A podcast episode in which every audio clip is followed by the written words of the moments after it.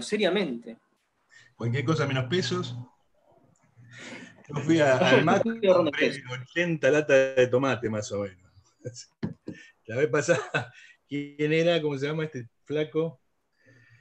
Hay uno que hace cuestiones financieras, que escribió un artículo sobre la mejor inversión del 2017, había sido lata de tomate.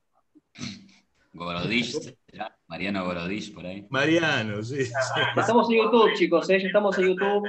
Estamos en YouTube ahora mismo. La vez pasada, ¿quién era? ¿Cómo se llama? Hay uno que hace cuestiones financieras, escribió un artículo sobre... ¿Se está escuchando con delay en YouTube, Facundo? Sí, sí, sí, ya está. Ahí está. No, bueno, eh, la gente que, que tan efusivamente eh, pidió entrar, eh, por favor, que, que ingrese. ¿Tenés el link a YouTube? Ah, ahí está, ahí está. Mira, ahí está, ahí lo veo, listo. Ya está. Sí, hay, hay ocho personas mirando, pero bueno, eh, yo voy a, bueno, voy a compartir el link a la, a la reunión de Zoom porque hay vacantes.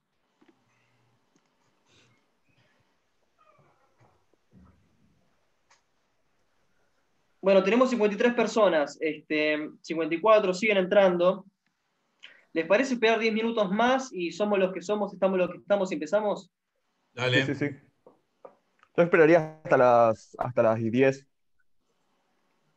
Dale. Sí, sí, sí, porque Total, eh, en realidad lo más relevante de que la gente que lo vea en vivo es que pueda hacer las preguntas y como hasta el final no las va a poder hacer, no sé si tiene demasiado sentido esperar demasiado a que se llene Dale. las 100, digamos. Bien. Bueno, yo voy a compartir el link eh, en YouTube, dado que los propios interesados no, no han presentado el interés correspondiente. La mitad. Sí, así es.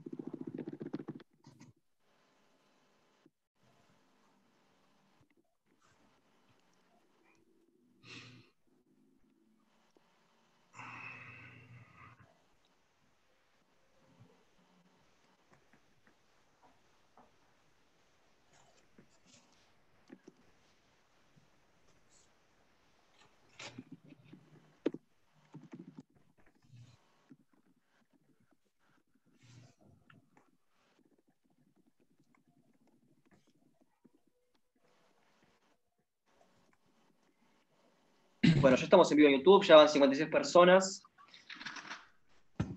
Eh, están ingresando. Quedan dos minutos. Esto ya se está grabando. Por supuesto que después va a ser editado.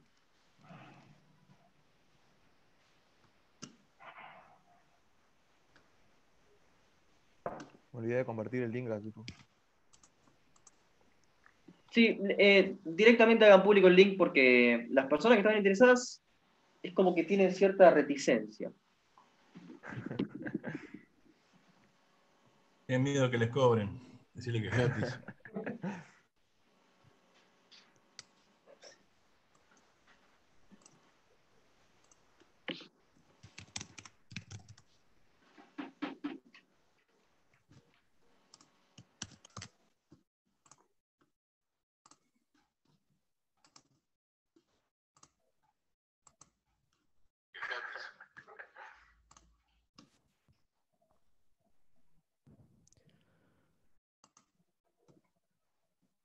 Bueno, siguen ingresando personas.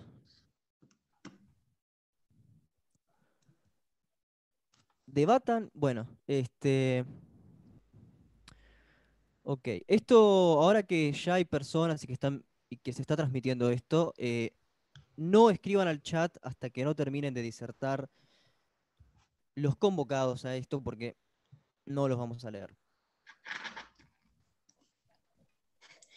Está pidiendo mucho, me parece. ¿eh? ¿Eh? Algunos van a comentar. Pero bueno, igual lo lees al final. Tienen miedo a que le cobren impuestos, dice. No sé, gente, no leo el chat. bueno, ya son 10, así que podemos arrancando. Podemos ir arrancando. ¿Arrancando? Dale, perfecto por mí. Bueno, ¿quién Em. quiere? Ahora, ahora habilito la cámara, espérenme, por favor. Bueno, Ahí está. eh, Lucas, Lucas, Tatiana. Bueno, em, formalmente vamos a comenzar entonces. Em, espérenme que yo tengo algo preparado para, para decir, no es una cursilería. Eso sí, eh, bueno. Eh, ¿Quién quiere comenzar? Esto hay que hablarlo. eh, ¿Eduardo o Iván? Es lo mismo. Como quieran, como quieran. Bueno. Eh, vamos con la primera persona que aceptó, que fue Iván, así que será Iván el que comience. Bueno, los que ingresen a partir de ahora, eh, bueno. Bueno, eh, comenzamos con esta charla, con, esta, con, con este intercambio de ideas que es empezando la pospandemia. Estamos en un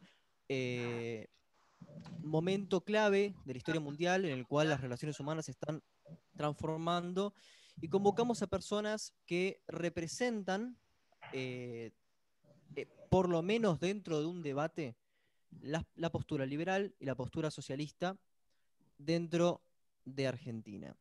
Le pedim- les pedimos a todos los que estén en esta sala, que no estén silenciados, por favor que lo hagan, de cualquier manera yo los estoy haciendo, yo lo estoy haciendo. Aclaramos que no vamos a leer sus mensajes hasta que no terminen de exponer los convocados a, este debate. Y recién ahí se les podrá habilitar audio y video si es que lo solicitan o texto. Antes de comenzar me gustaría decir algunas palabras.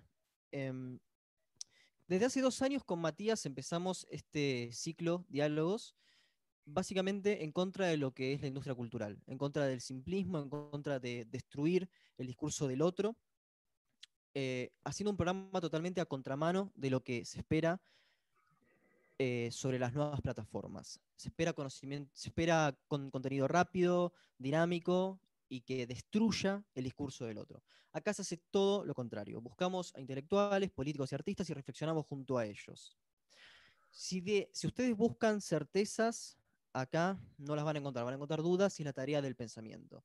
Este esperamos que sea el primero de muchos ciclos. Bueno, soy Facundo Guadaño y quería comenzar así esta charla. Matt, ¿tenés algo para, para Sí, decir? eh, no, más o menos presentar lo que va a ser esto, este debate, esta charla, que es, eh, tiene el título de Pensando la post-pandemia, pero creo que va mucho más, mucho más allá de eso y lo que se está pensando es el futuro del país más allá del problema de la pandemia, porque la pandemia, bueno, eh, se puede solucionar a mediano o corto o largo plazo, el problema económico inmediato de la pandemia, pero más allá de eso, creo que lo que se va a debatir hoy eh, es, implica el futuro de- del país o el futuro también de, Latinoamérica, eh, más allá de, la pandemia.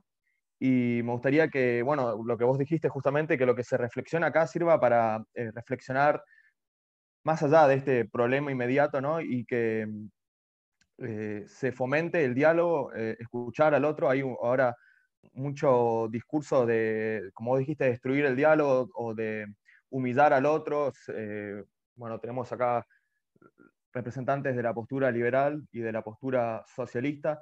eh, dentro de lo que es el discurso de los simpatizantes del liberalismo hay una tendencia eh, que es muy evidente si uno, por ejemplo, se pone a ver YouTube, los títulos mismos de los videos de YouTube, por ejemplo, tiro un ejemplo al azar, no, no es nada personal, pero Javier Milei destroza a zurdo. O también se puede encontrar dentro de lo que es la izquierda, también de la misma forma, un discurso muy de, de humillar al otro, de rebajarlo, de mostrar que el discurso que ellos sostienen es el discurso de alguna forma absoluto que destroza, destruye, humilla a los demás. Me parece que eso es totalmente nocivo. Lo que se busca acá es todo lo contrario, el debate con respeto, escuchar al otro, escuchar lo que tiene para decir, eh, respetar las, eh, disidencias y reflexionar justamente sobre las disidencias. Y creo que eso es lo que más me interesa que quede de este debate, es poder escuchar a los que piensan distinto, no necesariamente con la intención de humillarlo o de refutarlo o destruirlo, sino para ver si realmente hay algo valioso en lo que está diciendo, si hay algo que tiene para aportar y que eso pueda enriquecer el discurso público, las eh, opiniones em, dentro de las mismas ideologías que los socialistas, por decirlo de alguna forma, o la izquierda pueda aprender de los liberales y que los liberales puedan aprender de la izquierda. De hecho, hay un, mito que me gustaría em, contrastar ahora mismo, que es que el liberalismo es totalmente incompatible con el socialismo, con la izquierda. Esto, el pensamiento es, falso, digamos, uno puede encontrar muchos liberales de izquierda o, socialistas incluso de izquierda. Se pueden mencionar varios eh, ejemplos de autores, por ejemplo, John Stuart Mill o Bertrand Russell eran gente eh, que se podría decir, ¿no? o en la historia del pensamiento se podrían considerar socialistas o liberales de izquierda, y me parece que, que eso es un punto importante para resaltar ahora justamente que se va a debatir ideas liberales e ideas socialistas o ideas liberales y de izquierda, que hay muchos puntos en los que se puede estar de acuerdo y esperemos que ahora mismo podamos estar de acuerdo en varios, en varios puntos y en los puntos que nos estamos de acuerdo que podamos reflexionar y podamos escuchar lo que tiene para decir el otro y tratar de, aprender algo. Bueno, eso es más o menos lo, que tenía para decir. No sé si querés decir algo sobre lo que dije, Facundo. No, no, no. Este, bueno, justamente eh, vamos a atacar al discurso público con dos personas que consideramos de lujo. Son Iván Carrino y Eduardo Sartelli. Voy a leer el currículum de Iván Carrino para que tengan una breve introducción a, este intelectual. Es un economista, escritor, conferencista y profesor. Actualmente dirige Iván Carrino y Asociados, una empresa de investigación, asesoría económica y financiera, y es subdirector de la maestría en Economía y Ciencias Políticas del Instituto Universitario SAD. Licenciado en Administración por la Universidad de Buenos Aires, máster en Economía de la Escuela Austríaca por la Universidad Rey Juan Carlos de Madrid y máster en Economía aplicada por la Universidad del SEMA. Da charlas y conferencias en congresos especializados, reuniones empresariales y eventos no gubernamentales. Asesora empresas en temas de coyuntura, macroeconomía y sectorial. Es profesor de Economía Internacional en el Instituto Universitario de SEADE y de Historia del Pensamiento Económico en la Facultad de Ciencias Económicas de la Universidad de Buenos Aires. Escribe columnas en diarios como La Nación, Ámbito Financiero, El Cronista e Infobae, entre otros. Es autor de cuatro libros, Cleptocracia, Estrangulados, Historia Secreta de Argentina y El Liberalismo Económico en Diez Principios voy a presentar a Eduardo Sartelli, que es doctor de la Universidad de Buenos Aires, convención en Historia, director del, del CEIX, Centro de Estudios e Investigaciones en Sociales, docente e, e investigador de las universidades de Buenos Aires y de La Plata. Participa activamente en el trabajo de todos los grupos de investigación y realiza una tarea de supervisión general de todas las tareas científicas y de divulgación del mismo. Se especializa en la historia agraria, de, en la historia agraria de la Argentina del siglo XX, pero ha incursionado también en la historia de la clase obrera argentina, en especial de comienzo del siglo XX. Bajo su responsabilidad general cae la producción de los grupos de investigación. En la actualidad se desempeña como titular de cátedra de la materia Historia Argentina 3B, materia curricular de la carrera de Historia de la Facultad de Filosofía y Letras. Uno de sus trabajos que recomiendo personalmente es La cajita infeliz. Mientras sigue ingresando gente a la sala, les recordamos que no los vamos a escuchar ni a leer hasta que no terminen de exponer los invitados. Así que si estás listo, Iván, comencemos. Ah, podemos eh, arreglar un poco cómo hacer el formato, ¿no? Serían más o menos una exposición de 10 minutos cada uno. Eh, luego son, sería... 15 minutos para, para Iván, 15 minutos para, para Eduardo. Luego tenemos eh, un debate entre Iván y, Eduardo, en qué puntos coincide cada uno y en qué puntos no coinciden en lo que acaba de, exponer la otra persona. Y luego pasamos a preguntas del público. Sí, sería bueno poner un plazo a las réplicas que no sean, por ejemplo, no más de cinco minutos para que no sea demasiado desigual eh, la réplica que haga cada uno de lo que diga el otro anteriormente, ¿no? Exactamente. Iván, eh, ¿Estás disponible? Sí, sí. Bueno, eh, damos los 15 minutos y comenzamos. Bueno, muchas gracias. Em, me, da gracia lo de Matías, que dice que hay liberales de izquierda. Bueno, para muchos yo soy un liberal de izquierda cuando no un zurdo completo, así que, así que bueno, y, y, también los canales de YouTube de izquierda me han dejado pedaleando en el aire varias veces también. Así que bueno, gracias por la invitación a ustedes, qué buena iniciativa, me gustó todo lo que dijeron. Y también gracias a Eduardo por participar y a todos los que están acá escuchando. espero que sea fructífero. La, cuestión es, eh, y trataré de resumirlo en 15 minutos, realmente avísame, eh, Facundo o Matías, si, estoy ahí en tiempo. Em, estoy mirando el reloj igual. La cuestión es la pandemia, cómo se gestionó, qué está, qué está pasando, ¿no? y bueno, y a ver, para ponernos en contexto, a principios de año, un virus llamado coronavirus comenzó a sonar fuerte en todos los medios masivos de comunicación. Nació en China y este virus contagioso empezó a expandirse por todos los países y la gran parte de los gobiernos del mundo, todos los gobiernos del mundo, empezaron a tomar drásticas medidas como respuesta a este brote. Entre febrero y marzo, casi todos los gobiernos decidieron adoptar alguna forma de estrategia de confinamiento o cuarentena, que para definirla en muy pocas palabras se trató de un mandato legal para que la gente permaneciera en sus casas y saliera solamente para realizar eh, lo mínimo indispensable, ¿sí? ir al supermercado, ir a la farmacia a comprar medicamentos, ver al médico en casos de, de importancia y el que tuviera, salir a pasear el perro. Nada más. Todos a trabajar desde la casa a menos que fueras parte de las llamadas actividades esenciales. La prioridad y la única solución a la pandemia, nos decían, era quedarte en tu casa. Eh, esto se puede ver en el llamado Stringency Index que elabora la Universidad de Oxford y se ve que a partir de principios de marzo, países como Argentina, Perú, el Reino Unido, Italia, Estados Unidos y España llevaron ese índice desde cero, porque va de 0 a 100, a entre 71, como España, y 100, como Argentina.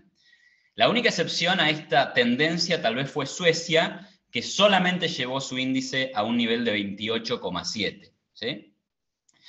Em, bueno, si bien al principio de, todo esto había un consenso en relación a estas medidas, y era un consenso muy grande, ya desde los primeros días hubo voces que empezaban a advertir que el remedio podía ser peor que la enfermedad.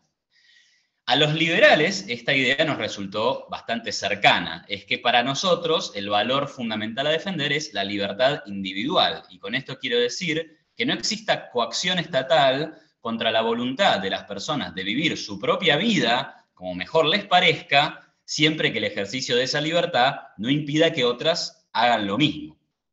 En ese contexto, que el Estado, con el argumento de cuidar la salud, nos obligara a todos a encerrarnos, al menos nos hacía algo de ruido. Es cierto que Ludwig von Mises en La acción humana había dicho que el rol del Estado en una sociedad liberal era utilizar la fuerza para proteger la vida del individuo, la salud y su propiedad, pero contra la agresión violenta o fraudulenta de terceros. En su momento leí esta frase yo, como una posible justificación de alguna restricción a la libertad, siempre que el ejercicio de ésta pusiera en riesgo la salud de otras personas. Ahora, ¿qué tipo de restricción? ¿Con qué intensidad? ¿Y por cuánto tiempo? No quedaban claros. Igualmente Hayek, su discípulo y premio Nobel de Economía, eh, había explicitado un par de años antes en su libro Camino de Servidumbre que, y cito textual, la libertad individual no se puede conciliar con la supremacía de un solo objetivo, al cual debe subordinarse completa y permanentemente la sociedad entera. Bueno, en el año 2020, los argentinos y otros pueblos del mundo vivimos exactamente lo que Hayek describió en ese año. Entregamos la libertad a la supremacía de un único objetivo que era la preservación de la salud. Bueno, que encima ni siquiera se haya conseguido esto nos muestra otro fracaso de la planificación estatal. Pero además hay que decir acá que ni siquiera se intentó proteger a la salud.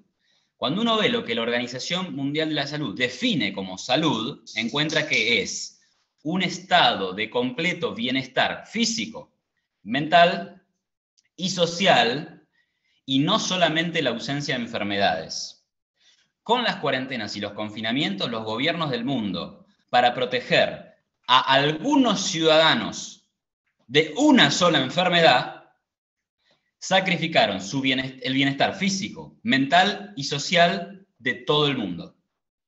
¿De qué salud estaban hablando? Hayek también advertía sobre el costo económico de algunas decisiones de este tipo. Decía, por ejemplo, a menudo la vida y la salud solo pueden preservarse mediante un considerable costo material. Por ejemplo, decía, podríamos reducir a cero las muertes por accidentes de automóvil si estuviéramos dispuestos a soportar el costo de suprimir los automóviles. Y lo mismo es cierto para otros miles de casos en los que constantemente arriesgamos vida y salud. Hayek, 1945, es impresionante. Es que los políticos reaccionaron con el pánico que se había dispersado por la población y entendieron que la mejor respuesta que podían dar a eso era mostrar que estaban haciendo un intento por reducir esos riesgos constantes sobre la vida y la salud a cero. O sea, esa cosa que en, la normalidad de nuestros días existe todo el tiempo, el riesgo sobre la vida y la salud, los gobiernos nos, vendieron que, que, lo tenían que reducir a cero y que estaban trabajando para ello. Después, si el experimento salía mal, no pasa nada, porque los políticos siguen encuestas y no miran el largo plazo, y mucho menos miran la ciencia. Ahora bien, y para terminar con las citas, porque por ahí a algunos Hayek y Mises les parece muy elevado en el tiempo, muy atrás en el tiempo, Juan Ramón Rayo es uno de los economistas liberales de mayor importancia en el mundo hispanoparlante y tiene un libro llamado Una revolución para, para, liberal para España. En el año 2017, en el epílogo de ese libro, dice, podría haber circunstancias donde no iniciar la violencia, habla del Estado, condujera al caos más absoluto, por ejemplo, si una sociedad fuera infectada por una pandemia que se extendiese rapidísimamente y que acarreara una elevada tasa de mortandad, muchos considerarían aceptable obligar, aún mediante la fuerza, a todos los individuos a vacunarse. Pero incluso aquí tendríamos, tenderíamos a reclamar que el problema se solventara con la mínima coacción necesaria durante el mínimo tiempo posible. Entonces, a la luz de este párrafo, yo digo, hay que preguntarse tres cosas. ¿Cuán rápido se extendió la enfermedad? ¿Cuán alta es la tasa de mortalidad? ¿Y por cuánto tiempo y cuán fuerte fue la coacción desde el gobierno sobre la ciudadanía? La respuesta a la primera pregunta parece ser muy claro que la enfermedad se expande rápidamente, ¿no? Pero yo matizaría ese número. Al día de hoy hay 33 millones de casos positivos de COVID que tuvieron o que tienen, ¿sí? Sobre una población de 7 mil millones de personas, estamos hablando del 0,5% de la población global. Las muertes totales son 996.300, es decir, que el virus mató a 0,014% de la población global. Y uno diría, ¿esto es mucho o es poco? Bueno, si comparamos con las muertes por gripe, parece mucho, porque según la Organización Mundial de la Salud, mueren entre 250.000 y 500.000 personas por año por gripe estacional. Pero si comparamos con las muertes por accidentes de tránsito, parece que el número se queda corto, porque en el 2016, por ejemplo, hubo 1.350.000 muertes por accidentes de tránsito. Y sin embargo, a nadie se le ocurre ni por un instante eliminar el uso de los automóviles. Ahora, el punto fundamental es cómo reducir el número de muertes, pero maximizando a la vez la libertad individual y sin reducir o reduciendo al mínimo posible o al mínimo en el que la libertad lo permita, el bienestar económico. Obviamente estas dos dimensiones no se han tenido en cuenta en países que implementaron duras cuarentenas, y es por eso que en Argentina, por ejemplo, el PBI anualizado en el segundo trimestre cayó 50% cuando nosotros nos reíamos de que Estados Unidos hubiera caído 32%. Por otro lado, el desempleo, o sea, el nivel de empleo cayó en Argentina 20.9% en este segundo trimestre. En Estados Unidos cayó 12,3%. En Alemania cayó 1.1%. Y en Perú, en donde la cuarentena fue de las más duras de la región, el empleo cayó 55%. Sin por eso evitar que Perú esté en el puesto número uno en muertes por millón de habitantes de COVID. Pero no era que la cuarentena era el único camino posible, eso nos decía el gobierno. ¿eh? Entonces, el gobierno argentino, además, hay que agregar, a frente a estos pedidos de mayor libertad y las advertencias respecto de la economía, respondía cosas como que, bueno, si abrimos la economía, eh, igual la gente no va a ir a los negocios porque tiene miedo y demás. Hmm. Bueno, tendría que explicar ahora por qué, con récord de casos, igual abre la economía flexibiliza la cuarentena. Y encima ya ni quiere hablar de la cuestión sanitaria. De paso también podría explicar por qué en la ciudad de Buenos Aires, donde se abrieron las mesas a la calle en los bares, la curva de contagio cae. Si resulta que salir a la calle iba a generar un, un caos absoluto. También nos decía el presidente que la estrategia de Suecia era un fracaso y que si Argentina hacía lo que hacía Suecia íbamos a tener 13.000 muertes. Que hoy el número de muertes sea de 15.000 no nos sirve para comparar. Pero el día en que el presidente hizo esa comparación, teníamos 1,7% de los muertos por millón que tenía Suecia. Y hoy tenemos, ¿sí? Y hoy tenemos el 57,8%. Antes teníamos el 1,7 de los muertos de ellos, ahora tenemos el 57,7, el 57,8. Es decir, la brecha, esa brecha, se achica a un ritmo vertiginoso, tan vertiginoso como el fracaso sanitario, el fracaso económico y el sacrificio de nuestra libertad por el intento del gobierno nacional, municipal y provincial de mantenerse arriba en las encuestas. ¿Qué hacer entonces? Ya a fines de marzo advertíamos que, dadas las características del virus, que afecta desproporcionadamente más a los mayores, el confinamiento total era una respuesta excesivamente costosa e innecesaria. Unas semanas después, ya era evidente que nos habíamos recontrapasado de rosca, que esto era una exageración. Es que, como decíamos antes, para un virus que contagió al 0,5% de la población y mató al 0,014% de la población, con la estrategia de la cuarentena estábamos condenando al 99,98% de la población a vivir una vida de encierro. Desde mi punto de vista queda claro que entonces no es vida o economía, sino salvar la vida de unos destruyendo deliberadamente la vida de otros. Eso es un imposible ético. No corresponde desde el punto de vista de la justicia y de la moral. Ya no es un tema económico. ¿Mm? Entonces, para pensar una estrategia liberal, habría que imaginarse qué hubiera pasado si el gobierno no hacía nada. En ese caso, nada iba a impedir que los médicos alertaran de la situación, difundieran información los medios sobre cómo prevenir el virus, los sistemas sanitarios privados se preparasen para recibir un elevado número de casos y consultas, las personas tomaran las precauciones del caso por interés propio, y tal vez algunas actividades hubieran cerrado porque por interés propio mucha gente no hubiera estado dispuesta a realizarlas. Pongo un ejemplo, no sé, ir al cine. Podría, por supuesto que podría haber pasado eso. Y en algún momento aparecería una vacuna también generada por el interés propio de las empresas eh, que se dedican al cuidado de la salud por, obviamente, un fin de lucro. Ahora, bueno, también podemos incluir al gobierno. Si existe el gobierno, ¿qué podría haber hecho el gobierno? Obviamente invertir más en salud, descontando partidas de otros rubros, porque no es cuestión de aumentar el déficit fiscal y generar otros problemas relacionados con la economía. Podría haber hecho algún programa de difusión masiva de información para que la gente tome conciencia y adapte su comportamiento a lo que estuviera pasando. Y una sugerencia dirigida especialmente a la población de riesgo de quedarse en su casa, pero no una obligación. Porque en definitiva esa persona de riesgo puede decidir si asumir el riesgo o no de eh, complicarse la, salud. Como se ve, no estoy recomendando ni siquiera la obligación de usar barbijo ni la realización de la más mínima cuarentena. Ahora, claro que estoy dispuesto a aceptar esas intromisiones a la libertad, cinco días de cuarentena o lujo obligatorio de barbijo, en comparación con la cuarentena más larga del mundo que, que tuvo la Argentina. La estrategia liberal entonces podría resumirse en el gobierno diciendo, estimados ciudadanos, hay una pandemia, hay que cuidarse, pero la vida sigue. No vamos a restringir la libertad de nadie, salvo que veamos algún acto deliberado de ataque y voluntad de contagiar a otros. Ahí sí.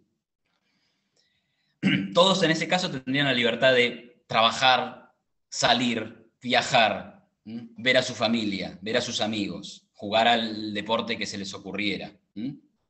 Em, y ahí me quiero meter en un dilema, la verdad que estoy cerrando, no me quedan más de cinco minutos, em, que también se presenta dentro del mundo liberal. Porque alguien podría decir que esa libertad de algunos va a conculcar la libertad de otros. Especialmente me refiero a la cuestión de los jóvenes versus los viejos.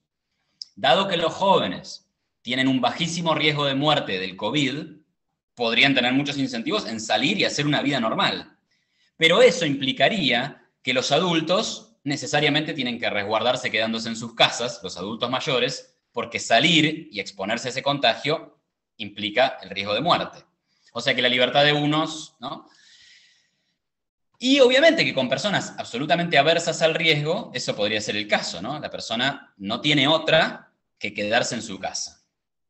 Pero ahí hay que decir dos cosas. La primera es que la alternativa de la cuarentena implica trasladar esa aversión al riesgo de manera forzada a toda la población, lo que también es un inconcebible desde el punto de vista ético.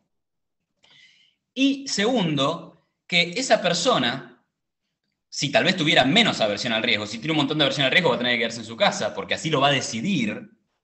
Pero si no, puede salir a la calle utilizando un barbijo, una máscara facial, un palo para mantenerse a distancia de la gente, guantes de látex y tomando todas las precauciones posibles. Por eso es muy diferente alguien que potencialmente podría contagiar de COVID a un tercero que un ladrón Estamos en tiempo, Iván. Estamos en tiempo, Iván. Estamos en tiempo, ya termino. Que tienen la expresa voluntad de salir a la calle a vulnerar un derecho. Digo dos, dos cosas más, no me paso más de dos minutos. Entonces, para terminar, la cuarentena fue una exageración absoluta. Y este año lo vamos a recordar, como decía mi amigo Alejandro Bon Giovanni, como el año de la gran desproporción. ¿sí? El gobierno eliminó la libertad. Y cuando se elimina la libertad, no solo duele perderla, sino que destruye la economía con el correlato social que eso tiene.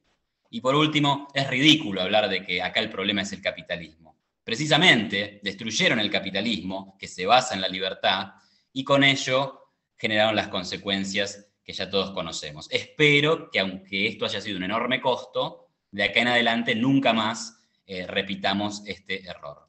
Muchas gracias, perdón por el exceso de tiempo. Muchas gracias, Iván. Bueno, le damos la palabra a Eduardo Sartelli. Bueno, eh, gracias por la invitación, Matías, eh, Facundo. Eh, bueno, gracias a Iván también por participar de esto. Eh, quiero recordar simplemente antes de empezar que yo estoy de suplente acá. El convocado original era Fabián Arari y no pudo participar porque se enfermó de coronavirus. Así que tuvo que hacer una elección, como diría Iván, ante la imposibilidad de hablar decidió dejar el lugar. Así que yo estoy en condición de suplente. dicho esto, bueno, me alegra que Iván haya terminado con lo que terminó, porque yo iba a empezar específicamente con eso. Es decir, eh, acá el problema no es la pandemia, acá el problema es el capitalismo. El problema no es eh, un virus. Eh, un virus es una, una, eventualidad de orden biológico. Cómo ese virus transite por la vida social depende del tipo de sociedad en la que hablamos en una sociedad atrasada, eh, sin mucho desarrollo tecnológico, etcétera, etcétera, eh, un virus, la viruela, era, digamos, eh, básicamente la condena a muerte de vastas masas de la población. En la sociedad capitalista, entonces, ese virus, ese elemento biológico, se va a comportar siguiendo las líneas de la estructura de clases, de la estructura de la sociedad en la que se desarrolla. Entonces, no es una cuestión abstracta, es una cuestión concreta. Em, el capital eh, mundial ya venía en problemas, de hecho hay una crisis abierta desde el 2018 que se expresa políticamente, básicamente entre el enfrentamiento entre China y Estados Unidos, y que tiene como punto de partida la caída de la tasa de expansión de la economía china, y por lo tanto el fin de China como elemento de compensación de la crisis global eh, que arranca allá por los años 70 y ha tenido varias manifestaciones. Entonces la pandemia hay que, conectarla con este fenómeno. Em, el, problema de la pandemia entonces no es la pospandemia, el problema de la pandemia es la sociedad en la que vivimos. Eh, podríamos empezar a discutir sobre datos, cifras, este país, aquel país, no tiene ningún sentido discutir acerca de si Suecia es el modelo o Nueva Zelanda o cosas, no tiene menor sentido, por varias razones. La primera, estamos comparando estructuras muy diferentes. No es lo mismo el soporte médico que tiene Alemania que el que tiene Perú. Eh, no es lo mismo el grado de, eh, de informalidad de la economía en un lugar como Perú o en Estados Unidos o en Argentina. son estructuras completamente distintas en muchos aspectos sustantivos para cuando discutimos el problema de las estrategias en torno a la pandemia, como para no hacer ese tipo de comparaciones. Esa es la primera cuestión. La segunda cuestión es que el partido no terminó. nadie sabe en realidad cómo termina esto. Eh, por la misma razón de que nadie empezó.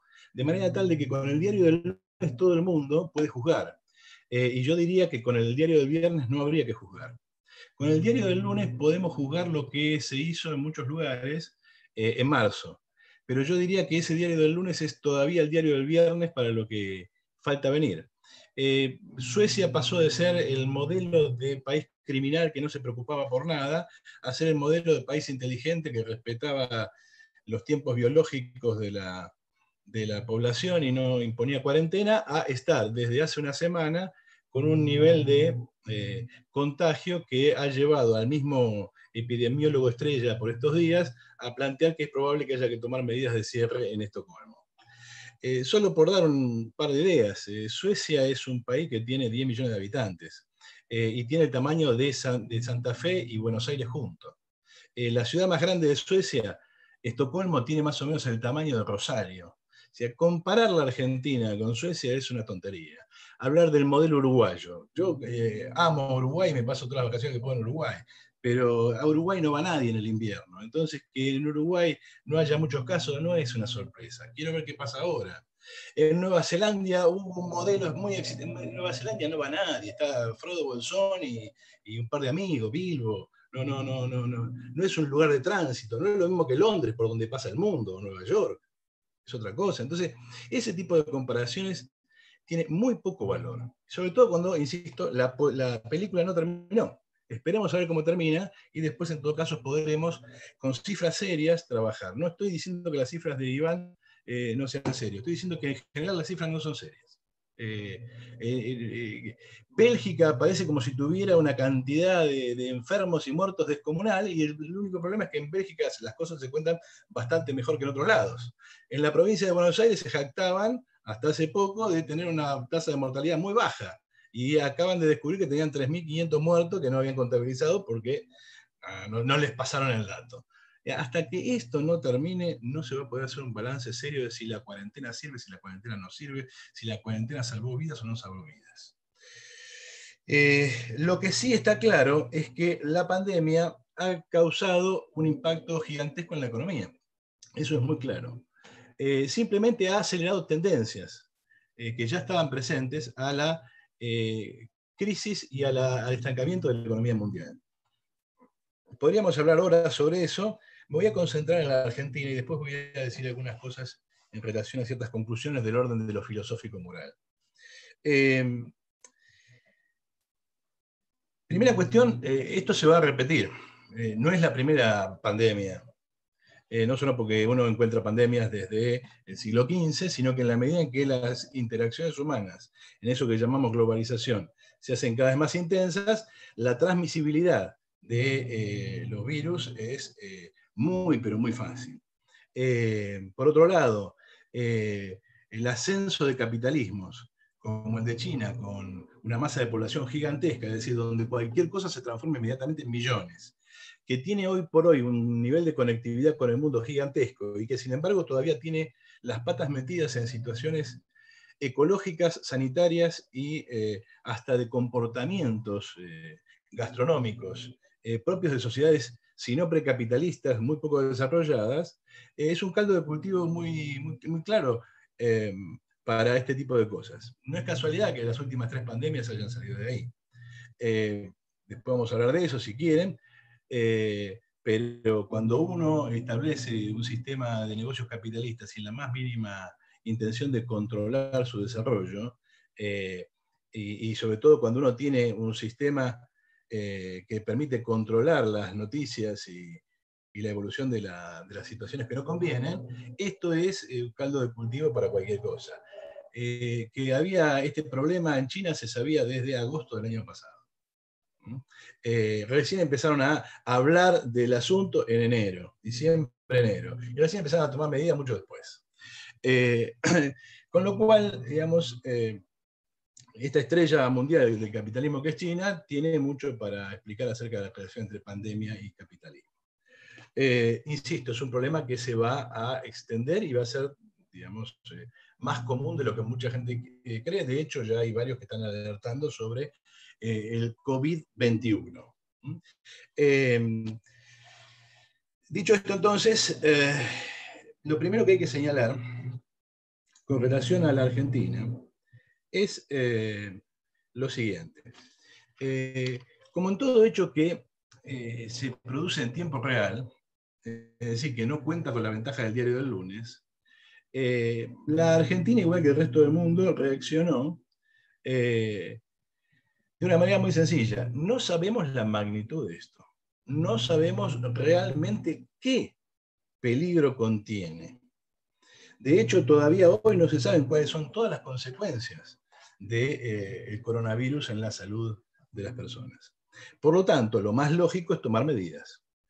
¿Por qué? Porque si después resulta que nos equivocamos, eh, va a ser tarde para arreglarlo. En el caso argentino se tomaron medidas tardías, porque en realidad eh, digamos, el control de los vuelos, el control de la población que venía del extranjero y cosas por el estilo se hizo tarde. Ante los primeros días entró mucha población del extranjero, de Italia, de España, hasta de China, que no fue ni controlada ni nada por el estilo. Eh, y se dejó, se dejó con el argumento de que la curva venía baja, avanzar la situación. Por sobre todas las cosas, la forma en que se condujo la cuarentena, que fue una decisión sabia, una decisión inteligente, eh, explica mejor que cualquier otra cosa eh, por qué estamos como estamos. Si yo tengo que aguantar durante un largo periodo, lo primero que tengo que hacer es tratar de prepararme para eso. La idea de achatar la curva para preparar el sistema de salud de alguna manera dio algún resultado, porque el sistema de salud no tenía las camas para coronavirus que tiene ahora, pero evidentemente hay un montón de cosas que no se hicieron, que no se hicieron por eh, razones obvias. El capitalismo argentino es un desastre, eh, es una sociedad quebrada, y entonces cualquier eh, cifra que nosotros adjudiquemos a la estrategia cuarentena debe ser puesta en este contexto. La Argentina es un capitalismo quebrado que ya estaba en una crisis descomunal mucho antes de que apareciera el primer enfermo de coronavirus en Argentina. No solamente eso, sino que la Argentina ya está quebrada desde hace 20 años por lo menos. por lo tanto, eh, el no haber implementado otras medidas que son necesarias, el seguimiento de los casos, eh, el aislamiento de, las personas eh, en situaciones preventivas, etcétera, etcétera, etcétera, simplemente hizo imposible que la cuarentena cumpliera su función. Obviamente, cuando uno hace eso, tarde o temprano, el instrumento que elige se arruina después del segundo mes de cuarentena, difícilmente la cosa pudiera sostenerse. ¿Por qué difícilmente pudiera sostenerse? Porque no se trata de si la gente tiene aversión a riesgo o no tiene aversión a riesgo. La mayor parte de la gente en la Argentina tiene que salir a comer. Eh, vive de trabajos informales y no puede quedarse en la casa. Conclusión, la mayor parte de la gente no va a respetar la cuarentena por una razón sencilla se va a morir de hambre. No es una cuestión de libertad versus no sé qué, es una cuestión simplemente de supervivencia. Eh, si eh, me quedo, no me muero del coronavirus, si salgo, eh, por lo menos como. Esa es la situación. El conurbano de Buenos Aires es muy elocuente en torno a eso. En el conurbano de Buenos Aires no hay cuarentena desde hace cuatro meses, por lo menos. Por lo tanto, achacarle a la cuarentena en la Argentina esta situación es como mínimo una exageración, porque uno diría, ¿qué cuarentena?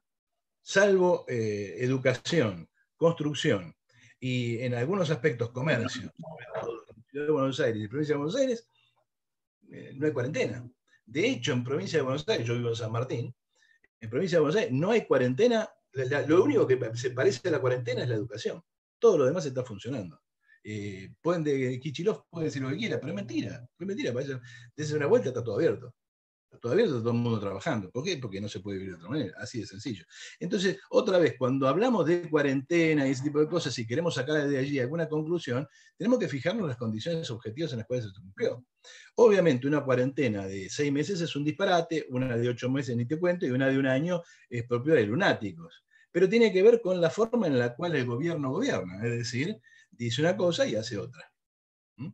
Eh, por lo tanto, eh, ya cuando esto termine podremos hacer un balance, pero el problema de la Argentina no es la cuarentena, el problema de la Argentina es que el capitalismo argentino está quebrado. La cuarentena simplemente vino a qué? A empujar al, quebrado de la silla eh, de ruedas al piso, punto. Ah. Es más, eh, no solamente hizo eso, sino que hay un momento en el cual el gobierno empieza a jugar con la cuarentena como un elemento de política económica. A partir del segundo mes, el problema del gobierno no es la cuarentena ni cuidar a la gente.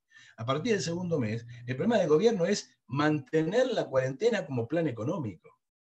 La cuarentena permite congelar la economía, es decir, hacer un ajuste al más puro estilo, como dice, le gusta decir al kirchnerismo, neoliberal. ¿Por qué? Y porque se plancha la economía por completo. Por ejemplo, eh, el problema que estamos viendo ahora con el dólar hubiese explotado mucho antes si no se hubiera desatado la cuarentena. ¿Por qué? Por una razón sencilla. Hubiera seguido entrando importaciones imposible de pagar. En la medida que se congela la actividad económica, se suspende la actividad económica del de, complejo automotriz y de otros sectores industriales, hay menos peso de las importaciones, por lo tanto menos gasto de dólar. Punto. Eh, eh, la, cuestión básica para que ha servido la, cuarentena de gobierno es, por ejemplo, para bajar nominalmente los salarios en el sector privado. Eh, básicamente, lo que no, no pudo López Murphy en su momento con los empleados públicos, lo hizo el, coronavirus con los empleados del sector privado, con eh, la aquiescencia y la firma de los sindicatos. no hay más que ver lo que está pasando con los docentes, por ejemplo los docentes, los, los, médicos están viviendo una rebaja salarial brutal simplemente por el ejercicio de la inflación y la negativa de los sindicatos a luchar absolutamente por nada. Entonces, eh, la, pandemia, eh, digamos, la cuarentena en la Argentina a partir del segundo mes es básicamente una política económica. No es una medida ni de salud ni nada por el estilo. Una cosa es lo que dicen y otra cosa es lo que es por, qué, ¿Por qué esta medida económica? Primero porque le impone la realidad. Uno puede no querer tomar decisiones, pero la realidad las toma. Uno puede querer no, no devaluar, pero la realidad te devalúa. Punto. Eh, después podés, eh, eh, enmascararla como quiera, podés contarla como quiera, pero la verdad es esa. el problema de la Argentina entonces no es la cuarentena, problema de Argentina es el capitalismo quebrado argentino, que en, el contexto de la crisis mundial sufre todavía más eh, de lo que sufriría en un contexto un poco más, más favorable. Eh, entonces, eh, no hablemos de cuarentena, hablemos de capitalismo. De eso es lo que hay que hablar. no sé cuánto tiempo, Eduardo.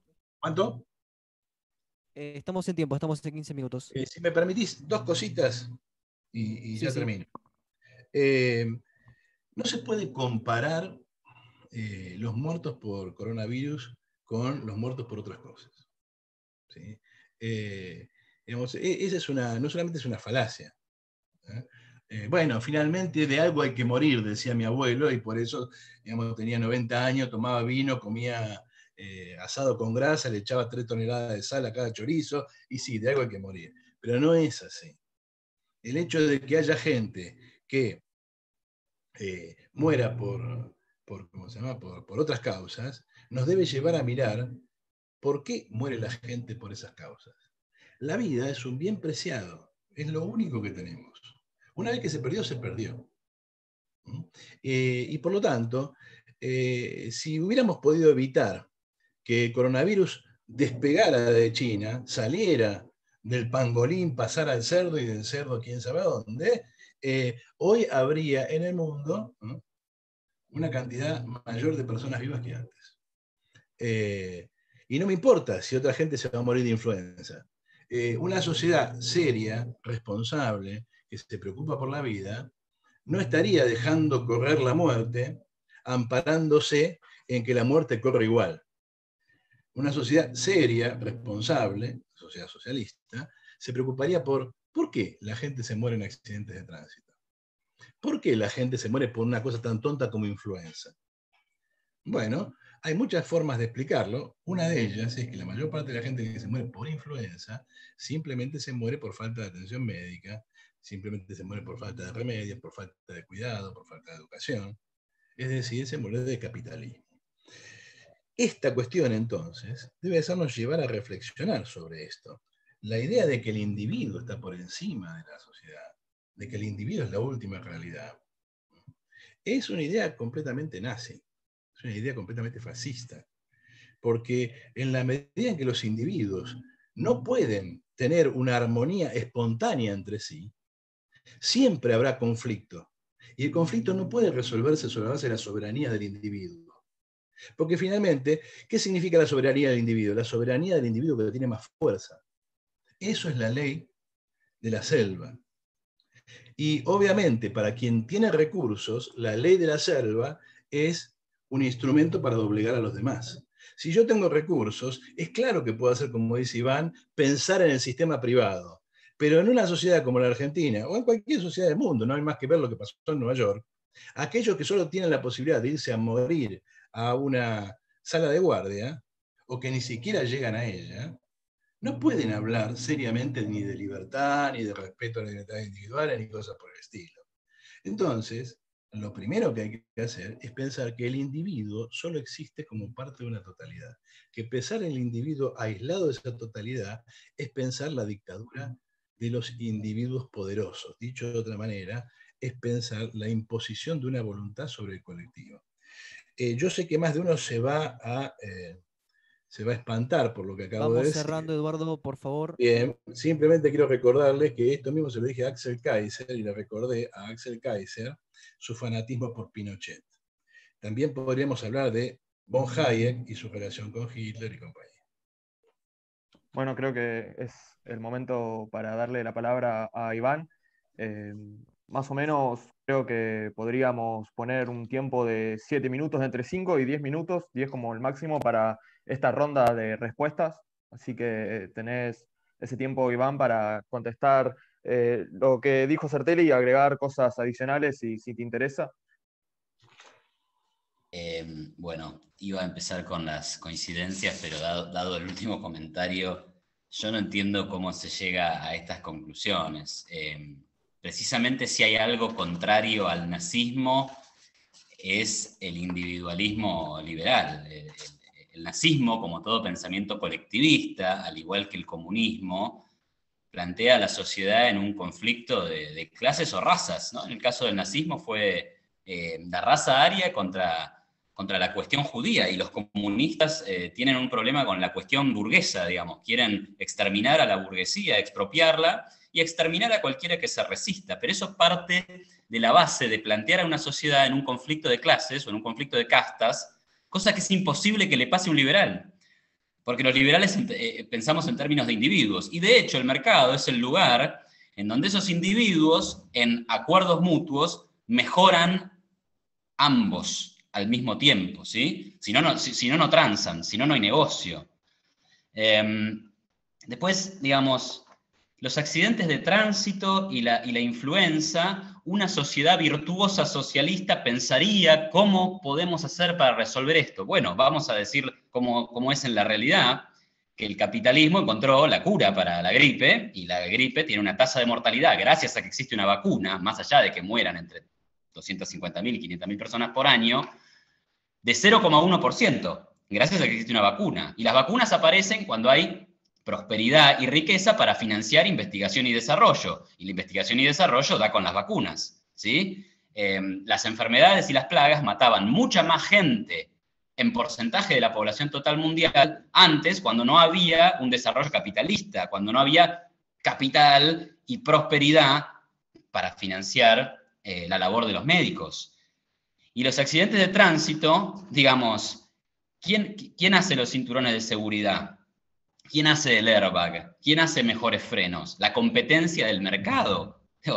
Pero me parece algo básico de explicar. Y por supuesto también tenemos al gobierno que hace rutas y que intenta hacer rutas más seguras en la medida en que tenga cómo financiarlas. Entonces, en la medida que vos tengas un sector privado más productivo, vas a recaudar más y vas a poder financiar rutas mejores, más iluminadas, más seguras, más anchas. Y recordemos que en un montón de países del mundo, incluso en Argentina, las rutas son concesiones privadas.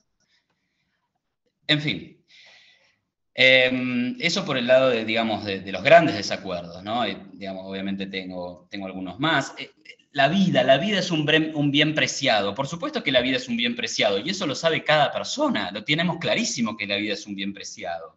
Lo que no puede hacer el gobierno bajo ninguna circunstancia es poner como excusa la vida para, para reventarle la vida a algunos y salvársela a otros. Es más, en Argentina la cuarentena ha sido, a la luz de los datos, un fracaso estrepitoso.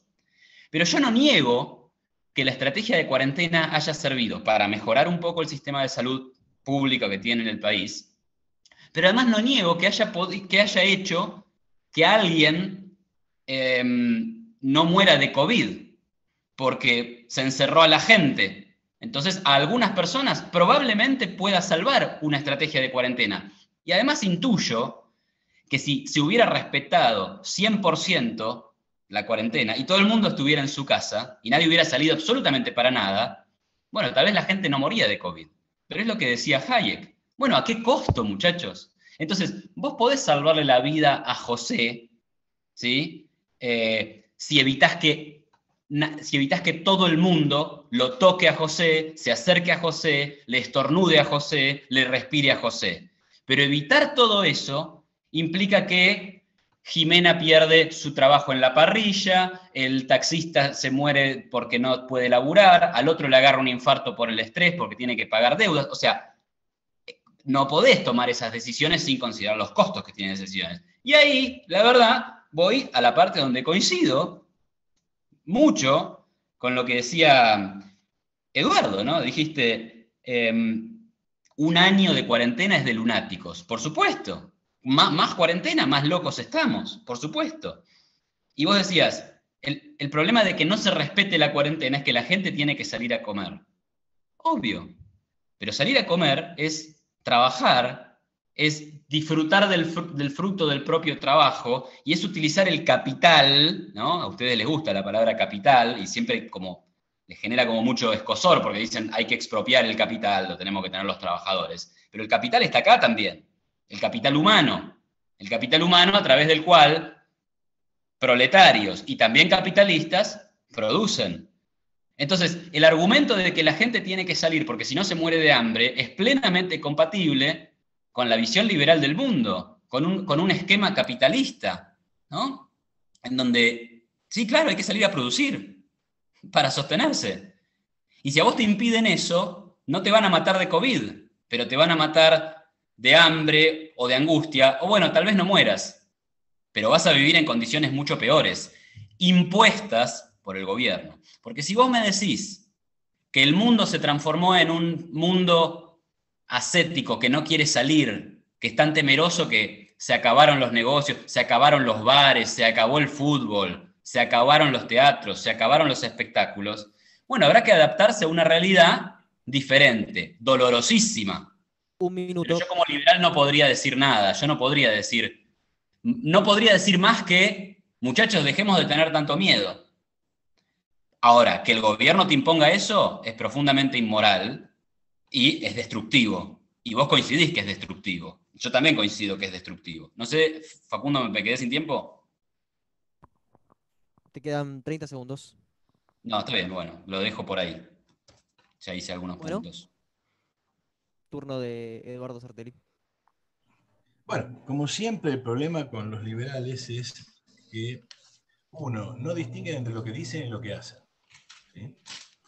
Eh, Quisiera que Iván en algún momento me diga eh, eh, en qué momento los chilenos decidieron que Pinochet era una solución para, para su vida, en qué momento los chilenos eligieron a Pinochet.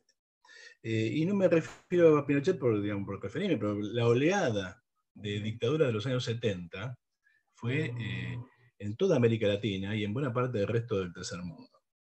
y, nadie, y nadie eligió a esa gente que se impuso e impuso las ideas que Iván defiende.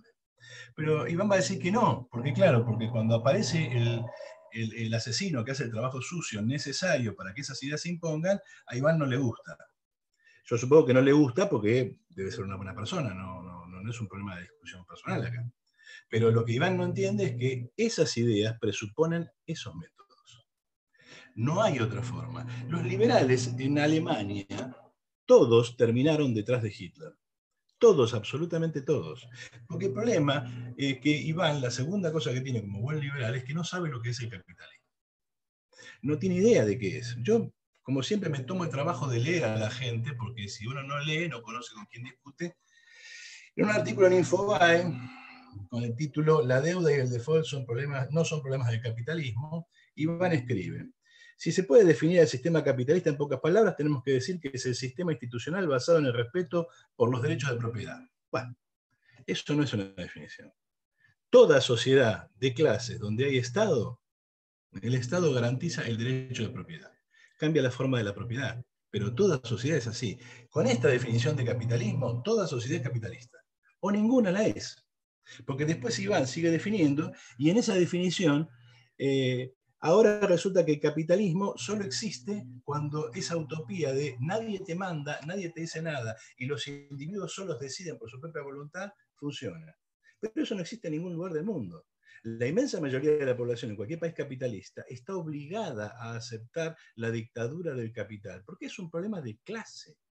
Hay un grupo de señores, los capitalistas, que tienen en sus manos los medios de producción sin los cuales la vida no se puede reproducir. Y esa dictadura de clase se produce por la imposición de la necesidad. Los obreros de la Ford no son dueños de la Ford. Los obreros de la Ford tienen que trabajar para la Ford. Y si no les gusta, trabajarán para otra, pero siempre trabajarán para un capitalista, porque el capitalista es el dueño de los medios de producción y eso es lo que otorga el poder social y eso es lo que permite la explotación social. Como Iván de esto no ve nada, él cree que el mundo efectivamente está compuesto de individuos aislados, soberanos todos ellos y todos iguales. Es un disparate, el mundo no existe, no es así. No es así. Entonces cualquier planteo se vuelve completamente abstracto y ridículo. Eh, eh, veamos, por ejemplo, qué pensaba, qué, ¿cómo se llama? ¿Qué hacía eh, eh, la, se llama? La, burguesía en América Latina en los años 70, mientras proclamaba el liberalismo. Masacraba a miles de personas. ¿Y por qué las masacraba? ¿Por qué las privaba de ese bien esencial? Para imponer un orden. Y esa es la realidad. Doy ese ejemplo, pero podría dar muchos más no, se, no, se imponen las políticas neoliberales sin Ronald Reagan y Margaret Thatcher, que no fueron gobiernos precisamente democráticos. Fueron gobiernos que impusieron lo que, la política que impusieron a través de gigantescas movilizaciones del poder estatal para reprimir huelgas de obreros que resistían en sus ajustes. los más evidentes, la huelga de los controladores de, los Estados Unidos, los controladores aéreos, la huelga de los mineros en, Inglaterra, es decir, tuvieron que quebrar al movimiento obrero para imponer esas políticas. Que no se imponen por voluntad del acuerdo de los individuos, que eso no existe en ningún lugar del mundo, porque la sociedad no es así. El problema de los liberales es que no saben lo que es la sociedad, por lo tanto no pueden saber lo que es el capitalismo. Creen que las cosas son como los capitalistas, como los liberales dicen. Pero del dicho al hecho hay mucho trecho.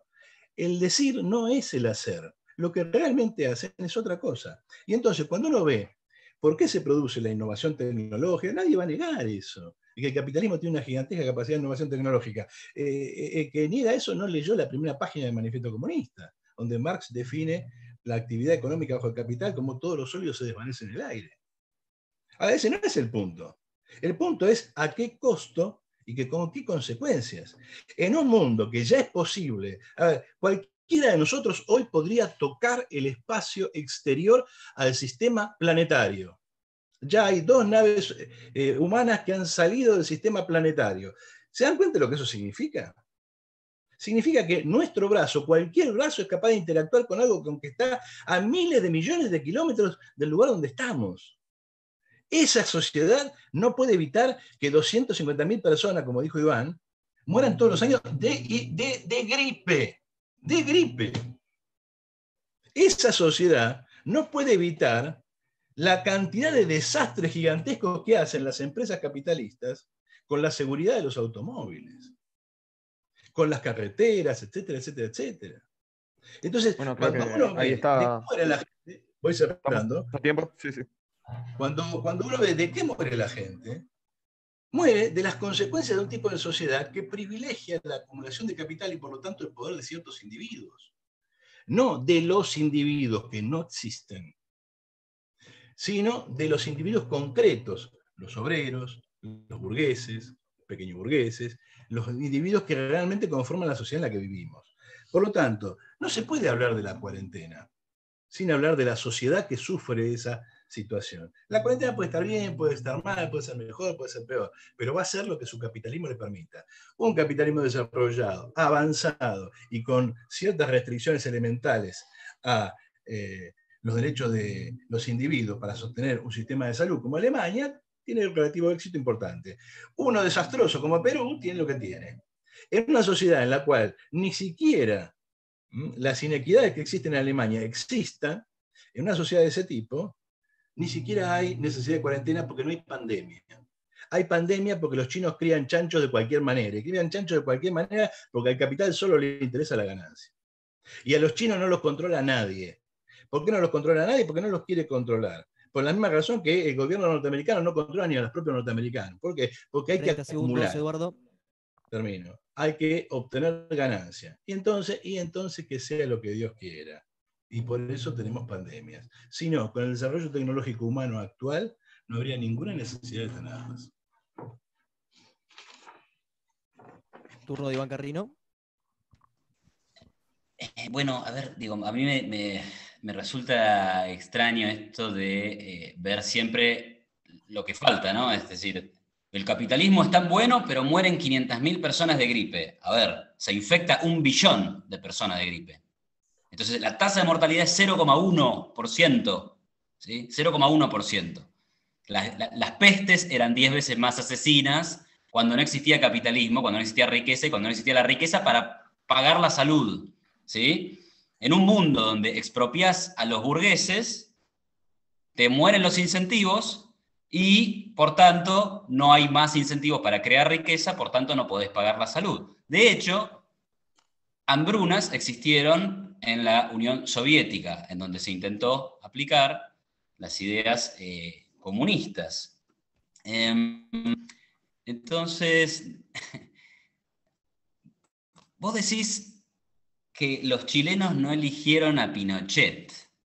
Los chilenos no eligieron a Pinochet. No, claro, los chilenos no eligieron a Pinochet. Tuvo un golpe de Estado, más vale, hubo un golpe de Estado. Pero me extraña, porque yo también eh, leo cosas tuyas y te vi en este, en este mismo canal de YouTube discutiendo sobre el socialismo y la historia argentina, y vos dijiste em, que entre Hitler y Stalin la gente había elegido a Stalin. Y también dijiste que eh, Maduro en Venezuela, que era una dictadura asesina, dijiste eso, ¿no? Pero dijiste, ¿por qué? ¿Por qué se queda en el poder Maduro? Y porque hay un apoyo de la población. Entonces, cuando es Maduro, resulta que hay un apoyo de la población, cuando es Stalin, resulta que lo eligieron a Stalin, pero cuando es Pinochet, ah, no lo eligieron a Pinochet. No, por supuesto que no lo eligieron a Pinochet, pero yo soy coherente con mi pensamiento. A Pinochet no lo eligieron, a Stalin no lo eligieron, y a Maduro, que es un sádico, tampoco lo eligieron. O sí, pero se perpetuó en el poder de forma fraudulenta, porque no permite que haya oposición.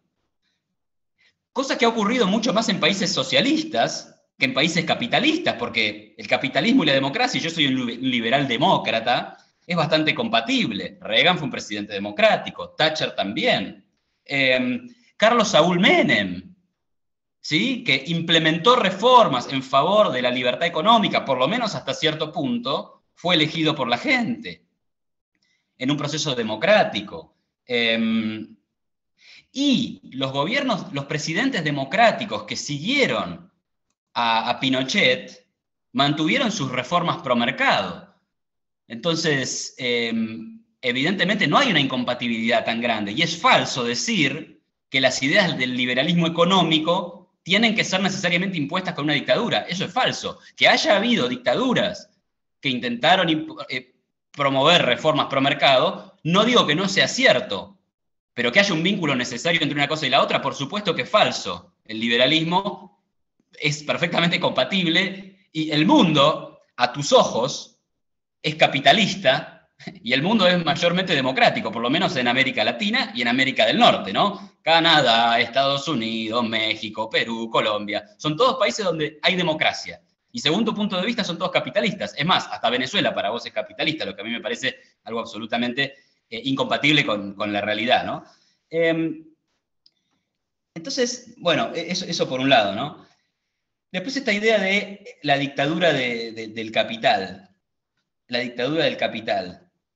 Bueno, esta es la tesis marxista, ¿no? La tesis de, la teoría de, la plusvalía de Marx, que dice que los asalariados están despojados de sus bienes, de sus medios de producción, y que por tanto no les queda otra que entregarse a la explotación capitalista del dueño de los medios de, producción. Em, primero, primero, eh, despojado de, bueno, ok, sí. Ahora, primero que todos tenemos medio de producción, como dije, en, la frente, ¿sí? Acá, acá en la capacidad intelectual. Segundo, medios de producción, ¿no? Este, esta teoría marxista se, cree que los medios de producción son una fábrica, un horno. Un Uber es un medio de producción, un auto, un auto que compra eh, cualquier asalariado le sirve como medio de producción. Yo no digo que se vaya a ser millonario, aunque si, si hace las cosas de manera inteligente se puede comprar dos autos, tres autos, en fin. Pero esto de se somete a la dictadura del capital, no se somete a la dictadura del capital hay un acuerdo voluntario entre un empleado y un empleador y ambos se necesitan mutuamente y ambos reciben el justo precio. ¿sí? ¿Por qué? Porque el asalariado dice, bueno, pagame lo que a mí me parece que corresponde, el otro dice, bueno, ¿puedo pagarlo o no? No, no puedo pagarlo, listo, no habrá acuerdo. Y en algún lugar habrá acuerdo, ¿sí? Ahora, el capitalista también tiene que llevarse su parte, porque invierte y porque adelanta el salario lo paga por adelantado y después espera eventualmente sacar el beneficio si es que su negocio fue rentable, si es que tuvo una buena idea de negocios. Pero si no, ¿quién le paga el riesgo? ¿Sí? Y por otro lado, digamos, los socialistas, o el pensamiento socialista, o el pensamiento marxista, confunden libertad con abundancia. A ver, todos somos esclavos de la circunstancia, ¿no? Que yo no pueda volar no quiere decir que sea un esclavo, porque no soy libre de volar. Quiere decir que no puedo, pero porque la naturaleza me hizo así. Em, ahora, eso no quita que en un marco con adecuados incentivos, los seres humanos podamos construir vehículos para atravesar el cielo. de hecho, existe. Y lo mismo podemos decir de un asalariado que no tiene, entre comillas, medios de producción, porque no tiene una pala, porque no tiene un horno, porque no tiene una oficina, porque no tiene una computadora, asumamos que ese es el caso, ¿sí? Pero los puede adquirir. ¿Cómo? Entregando su fuerza de trabajo, para decirlo en lenguaje marxista, o simplemente ingresando en una relación laboral mutuamente beneficiosa, ¿sí? Y generando ingresos. Ingresos que falsamente los marxistas consideran que siempre están en el nivel de subsistencia, pero eso es porque ignoran, le tienen fobia a los datos. Entonces no ven que los ingresos de un trabajador puede estar, y en muchas ocasiones lo está, por debajo de un nivel de subsistencia, porque hay gente que tiene trabajo y es pobre, pero en muchos casos los asalariados están muy por encima de los niveles de subsistencia. Entonces, ¿cómo explican eso los marxistas? A cortocircuito. Entonces, podés trabajar, podés ahorrar y podés ir convirtiéndote de a poco en un trabajador que esté en una mejor condición, dale, o incluso, incluso en un pequeño empresario, en un pequeño comerciante, etc. Lo vemos todos los días. ¿Cómo se puede seguir negando la realidad, no? Bueno, eso por mi parte. Bueno, turno de Eduardo, tratemos de que la respuesta se acoten a cinco minutos. Bueno, sí, también que eh, antes, perdón, Eduardo, antes de, empezar, eh, sugeriría ir acotando los temas eh, de debate porque si seguimos teniendo un arco tan variado de temas, se hace muy difícil contestar a lo que estaba diciendo la otra persona, porque si nombra, por ejemplo, teoría económica, historia, eh, regímenes particulares, se va haciendo como muy amplio el debate y con cinco minutos se va haciendo cada vez más difícil responder a todo. Sugeriría en este caso que se evite eh, las discusiones históricas, por ejemplo, si Pinochet es liberal, si Stalin eh, causó hambrunas, e, esas cuestiones me parece que, habría que dejarlas de lado y a partir de ahora me gustaría que se debata principalmente entre lo que es la teoría y la moralidad de cada sistema económico, si eh, es, por ejemplo, deseable un régimen económico liberal o un régimen económico socialista y eh, qué aplicaciones tendrían eh, a corto, mediano o largo plazo en los problemas actuales de Argentina o América Latina. Sugiero que a partir de, ahora sean este el tema de debate porque si volvemos para atrás, volvemos a tratar temas históricos, se va a hacer cada vez más pantanosa la charla. dicho esto, le doy el espacio a Sartelli. Bueno, dicho eso, te entiendo, Matías, pero no te voy a hacer caso. Dicho eso, entonces, eh, lo primero, el problema con, vos, Iván, es que no sabés nada de marxismo. En ningún lugar Marx dice, ni los marxistas dicen que los salarios son simples subsistencia. De hecho, Marx desarrolló su concepción de salario frente a Malthus, criticando esta idea y criticando la famosa ley de bronce de Malthus de el nivel necesariamente de subsistencia de los salarios. Yo te diría que antes de hablar sería bueno estudiar. Segunda cuestión, no sabes lo que es un medio de producción.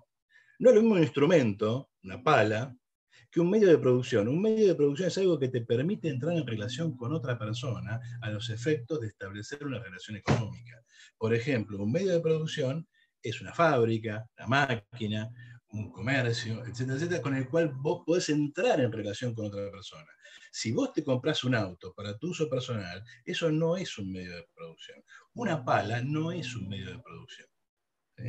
Entonces yo te diría que si vas a hablar de marxismo, eh, te tomes el trabajo de estudiar un poquito. La segunda cuestión. Eh, en el ejemplo que vos diste de Hitler y Stalin, es obvio que la gente eligió a Stalin, tenía frente a Hitler.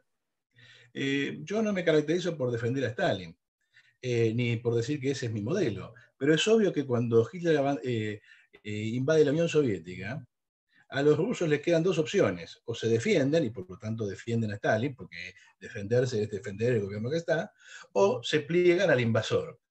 Eh, las tropas nazis llegaron hasta las puertas de Moscú, eh, y sin embargo, la resistencia y la, la lucha heroica del pueblo soviético fue contra Hitler, no contra Stalin. Por lo tanto, eligió, y eligió el socialismo y no el nazismo. Dicho de otra manera, lo mismo sucede cuando hablamos de Venezuela. Venezuela no es socialista ni nada que se le parezca, porque otra vez, yo te recomiendo, Iván, tomate en serio este presupuesto elemental de las ciencias sociales. Una cosa es lo que se dice y otra cosa es lo que se hace. Y que alguien diga en Venezuela que son socialistas y que sea socialista es otra discusión.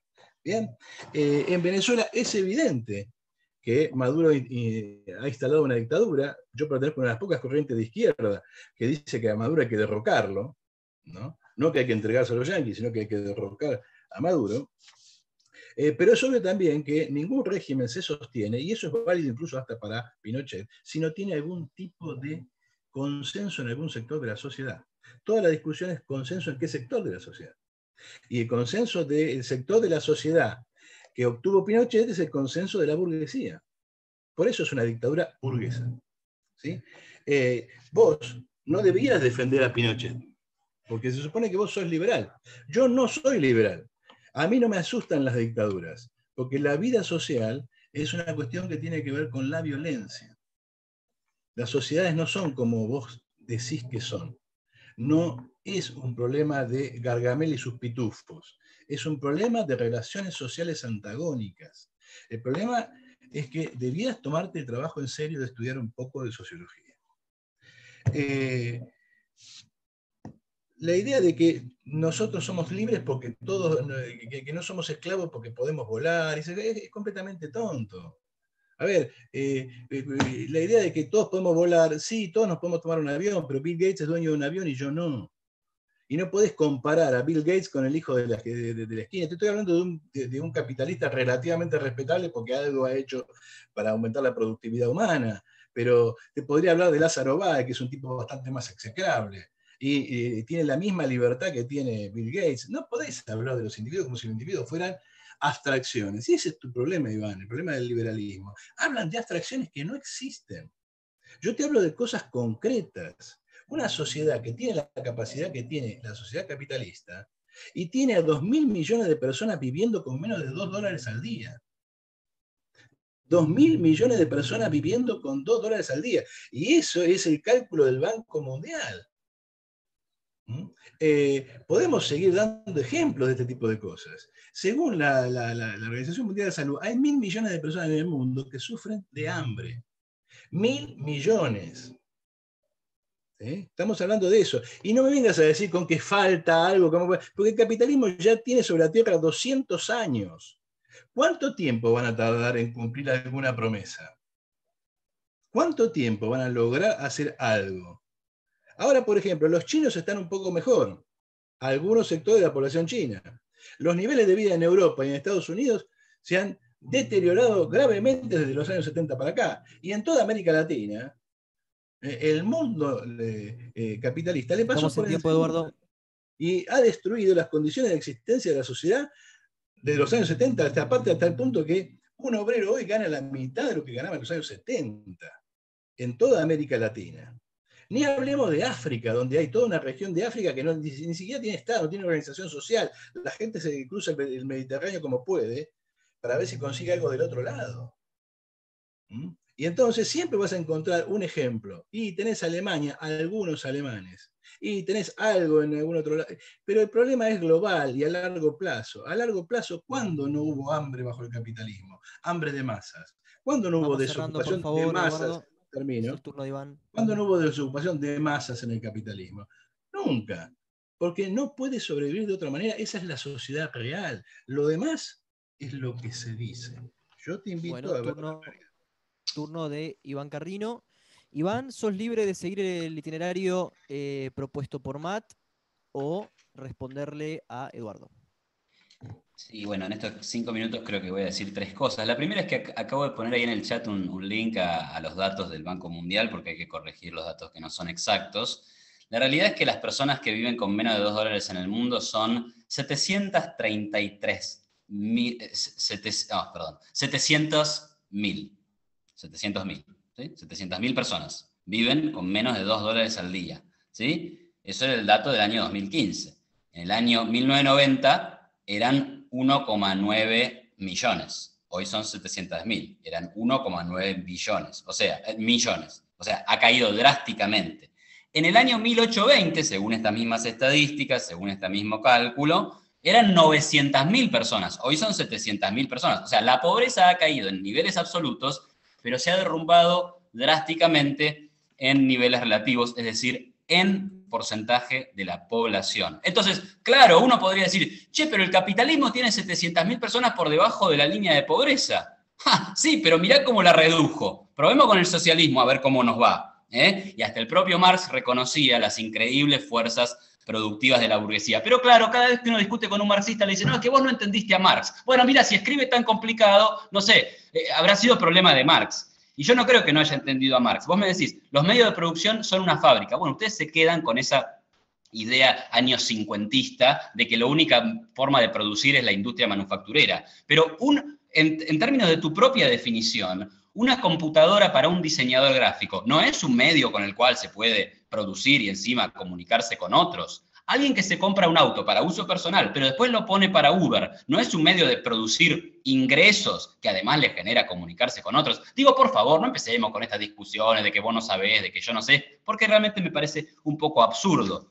Pero además me gustaría remarcar, y creo que ha sido muy eh, genuino y honesto en reconocer, que no te asustan las dictaduras, ¿no? Y no, creo que te gustan.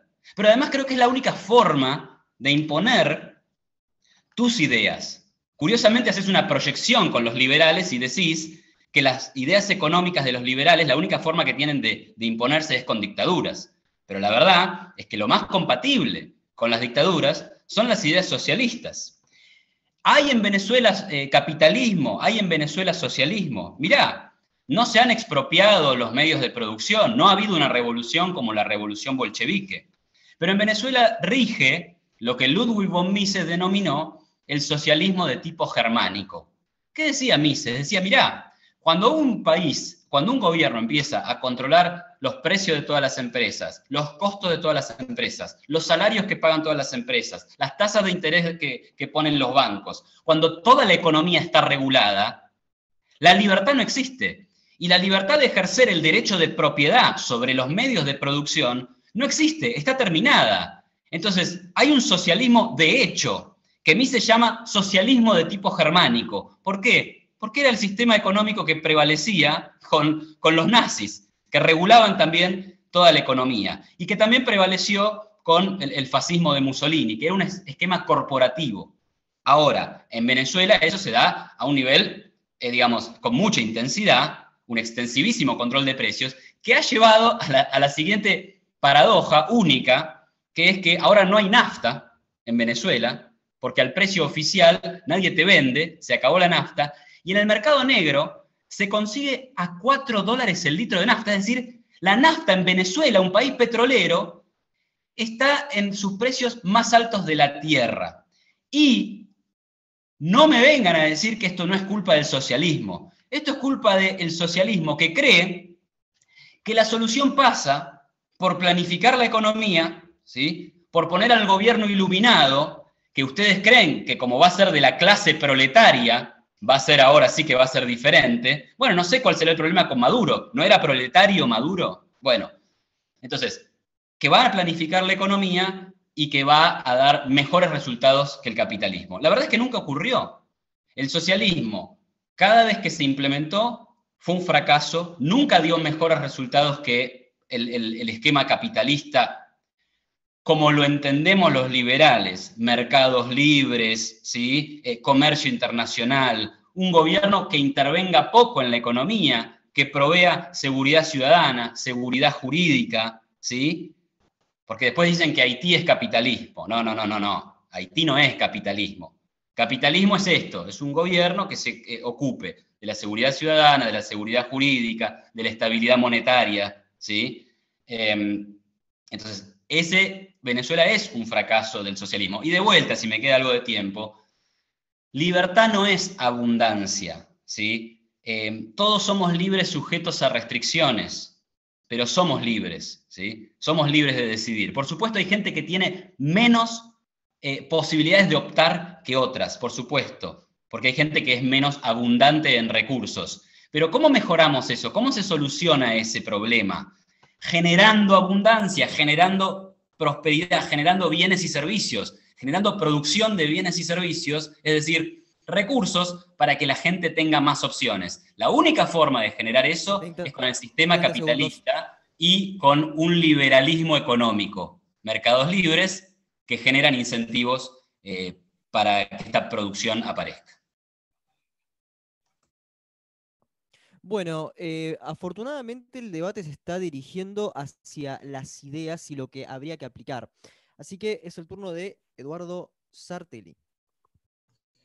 Sí, a ver, eh, primero, se ve que a Iván la cuestión de la pobreza bajo el capitalismo no le entra en la cabeza y que incluso le da vergüenza, porque eh, cuando señalaba las cifras de gente que vive con dos dólares al día en el mundo, hablaba de 700.000 personas. 700.000 personas. No son 700.000 personas, Iván. Estamos hablando de mucho más que eso. En el último informe del Banco Mundial del 2018, eh, para el 2015-2017, estaban viviendo con menos de 5 dólares por día la mitad de la población mundial. Estamos hablando de 3.400 millones de personas. Bien, bueno, eh, saquemos la cuenta cuántos son 5 dólares por día y después veamos qué se puede vivir con eso. Es cierto, la libertad no es abundancia, no, claro. Cuando no hay abundancia no hay libertad. ¿Qué libertad tienen los que están ahora eh, en Guernica? No tienen absolutamente ninguna libertad. ¿Qué libertad tienen los que eh, no tienen para comer todos los días? Entonces, claro, libertad tiene, tiene, Bill Gates, libertad tienen los burgueses, libertad tienen los que trabajan para los burgueses. Esos tienen libertad, claro. Sí, eh, tienen libertad porque tienen abundancia. La abundancia es la clave de la libertad, porque si no hay posibilidad de elegir, no hay libertad. ¿Qué libertad tiene aquel que solo puede elegir entre morirse de hambre de una manera o de otra? Eh, insisto, la idea de que eh, uno no, como se llama, no puede producir riqueza, si no bajo formas capitales es un absurdo. Recuerdo que en, el último debate, ese debate lamentable que tuvimos ahí en Free con López Murphy y compañía, que después no se animaron a poner completo y que lo censuraron, eh, en ese debate, Iván hizo una pregunta. Dijo, eh, pero entonces la Unión Soviética en 1917, antes de la revolución, tenía un tamaño X eh, comparado con los Estados Unidos, después de 70 años tenía la misma relación. Parece que no se da cuenta de que estamos hablando de una sociedad que es capitalista desde prácticamente sus inicios, que para 1917 tiene más de 100 años de capitalismo, que además no fue invadida nunca, y que gracias a esas dos guerras mundiales se transformó en la primera potencia del mundo. Y no se da cuenta, parece, no quiere tener en cuenta que la Unión Soviética partió del atraso más absoluto, vivió dos guerras sobre su territorio, perdió 30 millones de personas y aún así alcanzó a sostener la relación con un capital que crecía desproporcionadamente. Yo diría que eso es un milagro económico. Conclusión, no se puede decir alegremente que el capital produce riqueza, porque no es cierto. El capital produce riqueza en forma contradictoria, es decir, avanza y después destruye. Por ejemplo, ahora se están destruyendo enormes cantidades de, medios de producción acumulados durante mucho tiempo. ¿Por qué se están destruyendo? Se están destruyendo no por la pandemia, sino por la crisis económica. Eh, ese avance eh, llega a un punto y en ese punto los marxistas hablamos de la ley de la tendencia creciente de tasa de ganancia, se estrangula y comienza un largo periodo de destrucción física. Por ejemplo, en la Primera y Segunda Guerra Mundial se destruyeron la vida de 100 millones de personas. Y no fue por el socialismo germano. Eh, yo lamento, como decía eh, el que tendría que haber estado hoy aquí, Fabián, en otro debate, con la ignorancia no se puede. El capital no es una política económica. Si el capital fuera una política económica, entonces China no es capitalista y entonces no sé de qué se mandan la parte de los capitalistas. Ahora, si China es capitalista y entonces los capitalistas dicen, ves qué bien que anda el capitalismo, mira cómo crece, entonces el capitalismo no es como dicen los capitalistas. Resultado, cuando me conviene, China es un ejemplo de liberalización y ahí ves cómo el capital produce. Cuando no me conviene, China es exactamente lo contrario. Dicho de otra manera, si China crece o no crece, lo miro con el ojo que me gusta. Y no es así. El problema no es mirar con el ojo que te gusta, Iván. El problema es ver la realidad. ¿Cuáles son las relaciones sociales que organizan una sociedad? Las relaciones sociales que organizan una sociedad en Alemania son las mismas que las organizan en Inglaterra, en Estados Unidos, en la Argentina actual. Hay dueños de los medios de producción y hay gente que no es dueña de los medios de producción y por eso es explotada. Eso es 30 el segundos creer que el capital es simplemente una política económica que en términos estrictos no se aplicó nunca en ningún lugar del mundo, eh, es no, entender de qué, de qué va la sociedad, qué es una sociedad. Eh, podríamos seguir hablando de Venezuela, pero te tirás de tierra encima. Venezuela es una sociedad capitalista. En Venezuela la, la población es asalariada no controla los medios de producción, los medios de producción están en manos de la burguesía, que el Estado tenga un peso mayor, no le quita ni le pone nada simplemente porque el Estado también es de clase. ¿Para qué sirve el Estado venezolano? Para sostener a una manga de, parásitos, igual que en la Argentina, que en Venezuela se llaman boliburguesía. Es una burguesía que vive parasitando al Estado argentino, eh, eh, al Estado venezolano. ¿Querés un ejemplo argentino? El Club de la Obra Pública el Club de la Obra Pública, lo que salió en los, cuadernos, eso es la boliburguesía argentina. y esa boliburguesía, termino, esa boliburguesía argentina se nutre del Estado. ¿De qué Estado? Del Estado capitalista. El Estado no es una abstracción. El Estado pertenece a la sociedad que es. ¿sí? Por lo tanto, la burguesía argentina vive del Estado capitalista argentino. Bueno, creo que, creo que habría que empezar a mencionar los puntos en los que estábamos de acuerdo. Creo que tanto Iván como eh, Eduardo están de acuerdo que algo va mal en el capitalismo argentino. Eh, creo que en esto de, eh, que mencionaba Eduardo de bueno, empresas o burgueses que se aprovechan del Estado, creo que Iván también va a estar de acuerdo. Y esto nos pone un poco en el foco de los problemas actuales y de las posibles soluciones. Me gustaría, si en lo posible, eh, Iván puede puntualizar justamente en esto que, estoy diciendo, cuáles serían las críticas del capitalismo o al capitalismo argentino y cuáles serían las posibles soluciones. Podemos ir eh, por ese lado para que bueno, la discusión tenga un poco que ver con las posibles soluciones de los problemas actuales, que es lo que nos une en este debate que tiene el nombre de post-pandemia, pero que, bueno, como yo dije, puede ser algo mucho más general en donde se debatan el futuro de los modelos aplicables a este país y a este continente. Dicho esto, le doy el espacio a Iván. Bueno, gracias Matías. Bueno, creo que cuando se discute de estas cosas, ¿no? Liberalismo versus socialismo, de alguna manera estamos discutiendo hacia adelante. O sea, la historia también sirve para ver qué pasa para adelante. ahora respondo a tu pregunta. No sé si también querían abrir a preguntas del público, entonces por ahí me tocaría a mí, después Eduardo, y ahí, no sé, pero vos me dirás.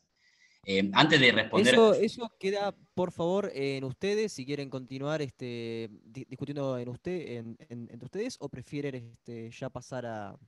Mirá, yo, a mí me gustaría responder, eh, pero por ahí esta es mi última intervención y después hacemos preguntas y Eduardo puede tener su última intervención y después respondemos preguntas. Por mi lado lo, vería bien. Eh, yo estoy de acuerdo. Estoy de acuerdo, sí. Entonces, igual quiero, quiero responderte, Matías, pero déjame hacer alguna cuestión. Primero tengo que aclarar el dato, que es verdad que lo dije mal. Son 700 eh, millones de personas bajo la línea de pobreza extrema de 1,90 eh, dólares por día, pero eran 1.900 millones en el año 90. O sea, digamos, la, progresión se mantiene. Y cuando hablamos de la, de la línea de 5 dólares, de vuelta tenés la tendencia para abajo. Es verdad que puede ser que la mitad de la población esté debajo de los 5 dólares diarios, obvio, pero la tendencia es a la baja, porque la mayor producción hace que caiga eh, la, pobreza. Lo que dice Eduardo sobre la Unión Soviética, yo considero que no responde mi pregunta, porque no me sirve que me diga que la Unión Soviética venía de abajo y después subió. Yo lo que estoy diciendo es, antes de la revolución bolchevique, el PBI per cápita de la Unión Soviética era 40% del PBI per cápita de los Estados Unidos. Bukharin y un montón de pensadores soviéticos decían, nosotros vamos a ganarle al capitalismo. Pasaron todos los años del comunismo y terminaron en igualdad de condiciones, 40% del PIB norteamericano. Es decir, no le ganaron, ni siquiera le empataron, ni lograron eh, sacarle algo de ventaja, ¿sí? o acortar la distancia. Eso es un, fracaso del modelo comunista y por algo el muro de Berlín se cayó para el lado que se cayó. Em, después, y, voy a dejar esta para el final porque va, a la cuestión actual. Em, Sí, claro, eh, eh, siempre hay relaciones, la, relación asalariada de producción es una relación de explotación. Bueno, yo no, tengo problema en ser explotado si soy el gerente de una compañía multinacional. ¿Cómo explica el marxismo esa, esa relación? Porque el gerente de una compañía no es un dueño de medios de producción, a menos que admitan mi punto de que los medios de producción están de la ceja para la frente, de la ceja a la cabeza, ¿sí? Entonces, me encanta ser un explotado si puedo vivir bien, ¿eh? Entonces, al final el concepto de explotación pierde todo el sentido. Y es por eso que los partidos de extrema izquierda no tienen tanta, tanta relato con, los obreros, ¿no? Em, a, quienes dicen representar, curiosamente. Em, y por otro lado dice, bueno, a ver, eh, eh, en Venezuela que el, problema es que la clase obrera no maneja los medios de producción. Bueno, pero a ver, eh, en el, manifiesto comunista se habla de una dictadura del proletariado. Alguien tiene que representar a ese proletariado. Después no vale decir, ah, no, esos que representan al proletariado resulta que no son el verdadero proletariado. Bueno, claro, así nos vamos a pasar la vida diciendo que esto no es lo que es y que esto es lo que no es. Y por último, bueno, ahí más a lo, de Matías, el punto de Eduardo parece ser, bueno, acá eh, en realidad la cuarentena da lo mismo, la pandemia da lo mismo, acá hay una crisis del capitalismo que es una crisis del capitalismo. No, no. Lo que pasó es que apareció una pandemia complicada, muy contagiosa, que generó mucho miedo, que generó mucho pánico. Al pánico los gobiernos le respondieron con brutales medidas de restricción de la economía. Y eso generó una crisis jamás vista, pero es que es cuestión de mirar los datos. Nunca hubo una crisis similar en la Argentina como la que hubo hoy. Y capitalismo maldito, según Eduardo y según los marxistas, hubo siempre. Pero en Estados Unidos pasa lo mismo, en Europa pasa lo mismo, nunca cayó la economía como ahora. Entonces el problema es la pandemia que generó las cuarentenas. Y entonces mi propuesta para adelante es, la próxima vez que pase esto, tomémonos dos minutos para pensar, no nos guiemos por el pánico y tomemos medidas basadas en la ciencia, como dijeron que estaban tomando. Y la ciencia que decía, y mirá, por un lado, guarda con las personas mayores, tratemos de cuidarlas, veamos cómo. Pero por otro lado hay otras ciencias que también pueden opinar che, guarda que está la ciencia económica, si destruís la economía vas a tener también problemas. ¿eh? Bueno, eso, de eso se trata. Bueno, con eso yo cierro, gracias. Turno de Eduardo Sartelli.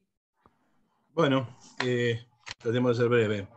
Eh, a ver, parece que Iván no entiende la respuesta.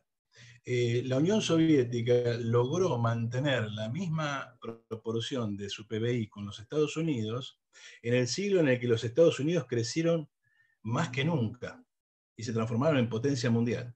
Es decir, corrieron contra Usain Bolt, no es que corrieron contra cualquiera. Primera cuestión. Segunda cuestión, corrieron contra Usain Bolt saliendo varias cuadras atrás. Tercera cuestión, corrieron contra Usain Bolt con 30 millones de muertos.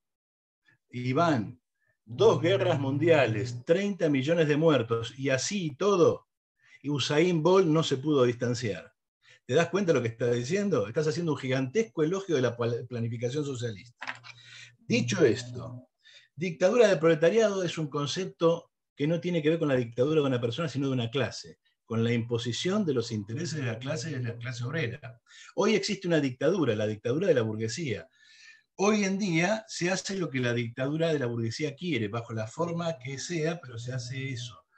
El concepto de dictadura del proletariado es un concepto de, no un concepto político, sino sociológico. Otra vez, no estaría mal pasar por la Facultad de Ciencias Sociales.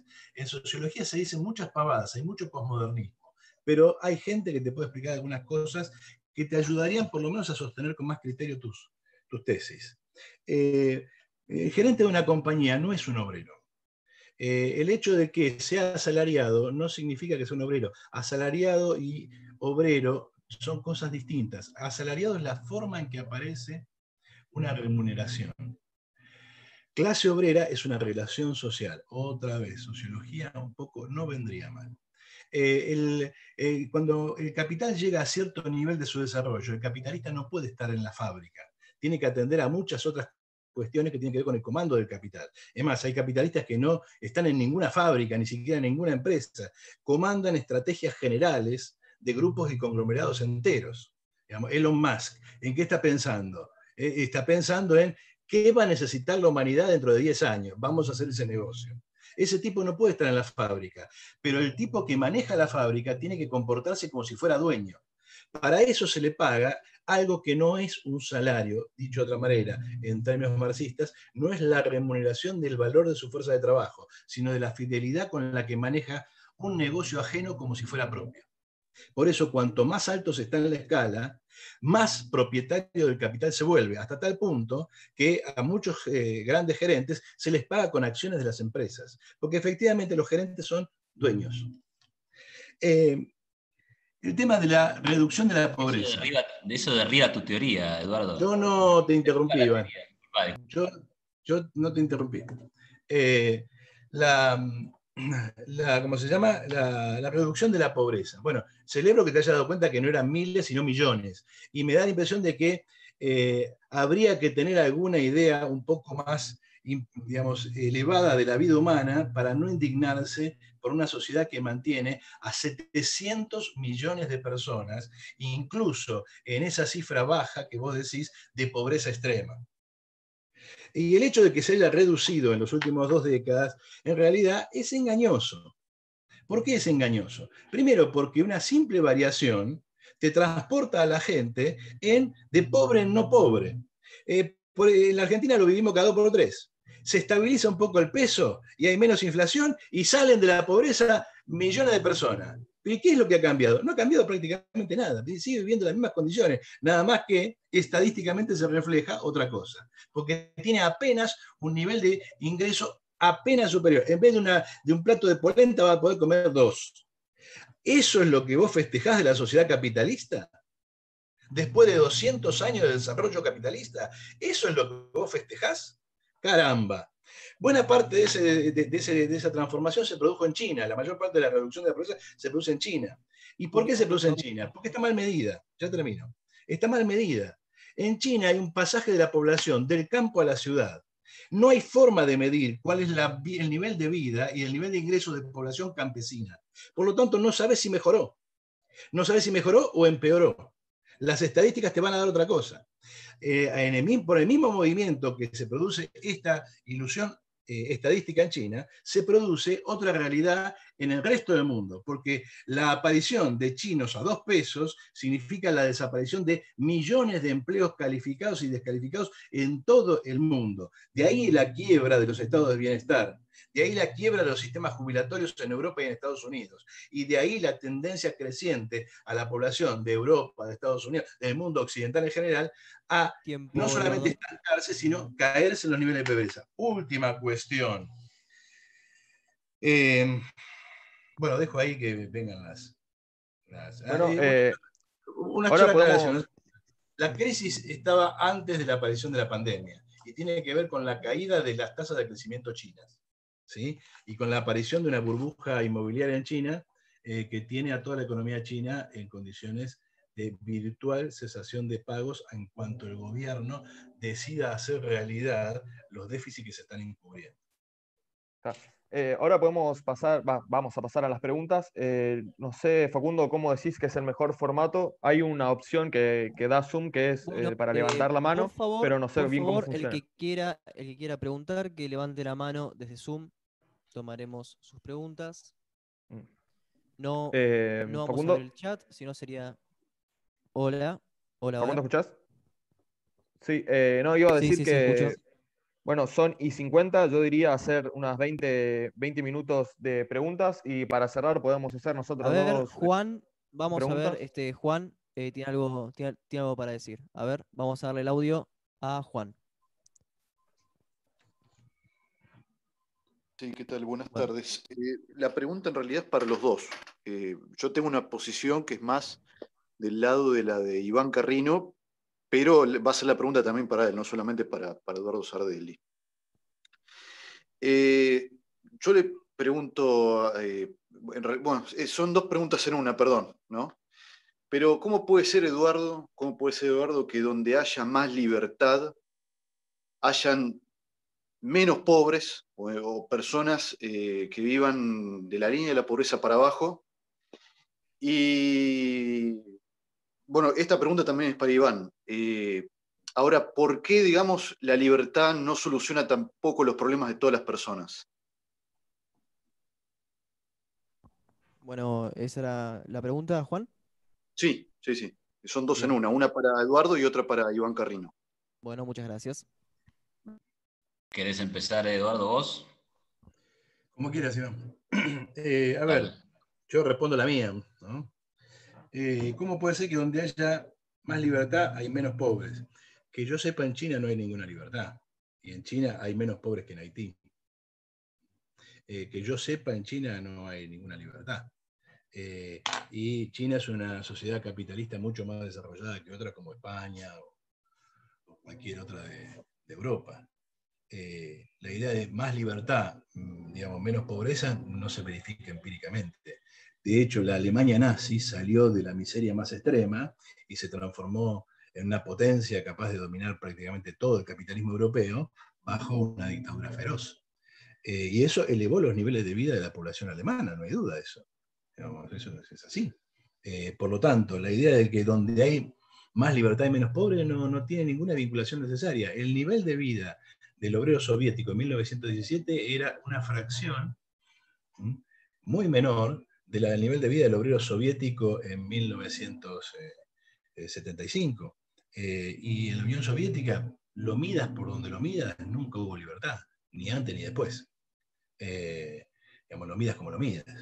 Eh, no hay ningún, en la Argentina, ¿qué libertad falta en la Argentina? En la Argentina, pueden decir que no tienen libertad para esto o por aquello, pero ningún burgués va preso por todas las tropelías que se hacen. Eh, hay libertades de todo tipo. Eh, libertades económicas, ¿quién te cobra impuestos acá? El 40% de la economía está en negro. Entonces la idea de que acá la gente, los, burgueses están aprisionados con los impuestos, mentira, no es cierto eso. Hay una libertad de facto para hacer lo que se les dé la gana. Un burgués argentino no sobreviviría en Alemania cinco minutos, porque las regulaciones que hay en Alemania para la acción del capital son infinitamente superiores a las que hay en la Argentina, y además se cumplen. Es decir, en Alemania vas preso. En Alemania, eh, una, ladrona sustantiva como, nuestra vicepresidenta estaría presa eh, el primer día que dijo que era una abogada exitosa. Ni te cuento la Báez, ni te cuento el padre Franco Macri, ni te cuento cualquier burgués argentino. Entonces, ¿hay más libertad económica en Alemania? En Alemania, si vos te portás como se porta un burgués argentino que hace lo que se le da la gana, vas preso. Entonces, ¿qué es libertad? Esa es la pregunta que habría que hacerse. Y segundo, cuando vos ves ejemplos históricos, te vas a dar cuenta de que no hay ninguna vinculación directa entre libertad y pobreza.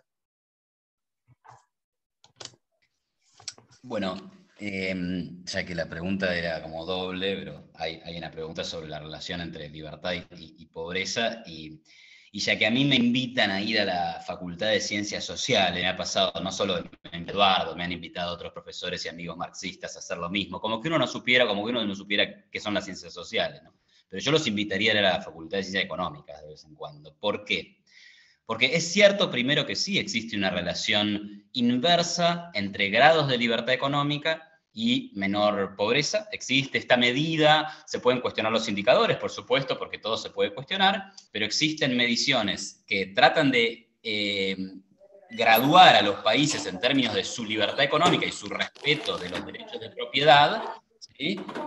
Eh, y eh, eso se, correlaciona negativamente con los niveles de pobreza. Pero ¿por qué digo que quiero visitar la Facultad de Ciencias Económicas? Porque ahí se enseña que la productividad es la base de eh, la prosperidad. En la medida que las sociedades se vuelven más productivas, es decir, que pueden producir más bienes y servicios en menor cantidad de tiempo o en la misma cantidad de tiempo, eso quiere decir que hay más bienes y servicios disponibles para satisfacer necesidades. Y de eso se trata la pobreza y la riqueza. De eso se trata la pobreza y la riqueza. Decir que en Argentina no hay, eh, hay, hay falta, hay mucha libertad económica porque hay gran economía en negro, es un grave error. Porque de hecho es lo contrario. Dado que no hay libertad económica, porque en la legalidad las restricciones del gobierno a la actividad privada son enormes, la actividad privada debe ser realizada a espaldas del gobierno, es decir, en el mercado informal. Pero ahí hay imposibilidad de crecer mucho, ¿no? Por ejemplo, ¿cómo hace un colegio absolutamente regulado por el Estado para tener una clase presencial en negro, que es lo que tendría que hacer ahora para evitar la cuarentena? No se puede, porque te van a ir a castigar. ¿Cómo hace un, un carnicero en negro ¿no? una empresa de un carnicero en negro para tener un mega complejo de, carnicerías y una cadena eh, nacional de carnicerías. No puede porque viene la FIP y te faja. Entonces guarda, porque decir que hay empleo en negro y decir que hay economía informal prueba que hay poca libertad económica en Argentina. ¿Por qué la libertad no resuelve todos los problemas? Porque no todos los problemas son económicos porque hay personas, o sea, me preguntaría, bueno, por ahí no hay espacio para esto porque hay que pasar a otra pregunta y me parece bien, yo me preguntaría a qué problema nos estamos refiriendo. La libertad en términos de salir de la pobreza a la riqueza material es el único camino, no existe otro. Ahora, si estamos hablando de cuestiones espirituales, emocionales, estoy seguro que con más libertad también es más fácil resolver esos, esos problemas que con menos libertad y encima tener que bancarte la opresión en materia emocional, de, amor, de, de, psiquis, por supuesto. Ahora, por supuesto que tampoco es que vamos a resolver todo. Hay cosas que no tienen que ver con la economía. Acá yo estoy tratando de hablar de economía y de bienestar material. Bueno, gracias por la pregunta. Bueno, levante la mano el que quiera hacer otra pregunta. Estamos recorriendo el chat de Zoom.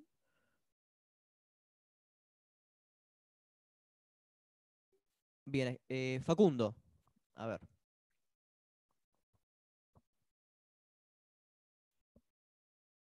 Estamos iniciando tu audio, Facundo.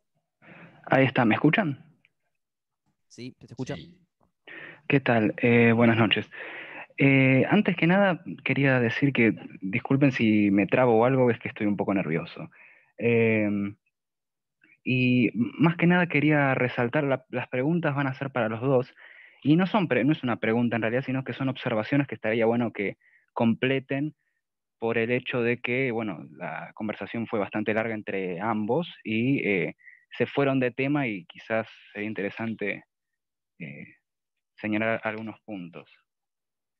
Lo primero que anoté, eh, que en esto estoy de acuerdo con Iván, que seguramente estará de, acuerdo, es que hay un gran problema en la definición que a veces suele utilizar Eduardo, o en general la izquierda, ¿no?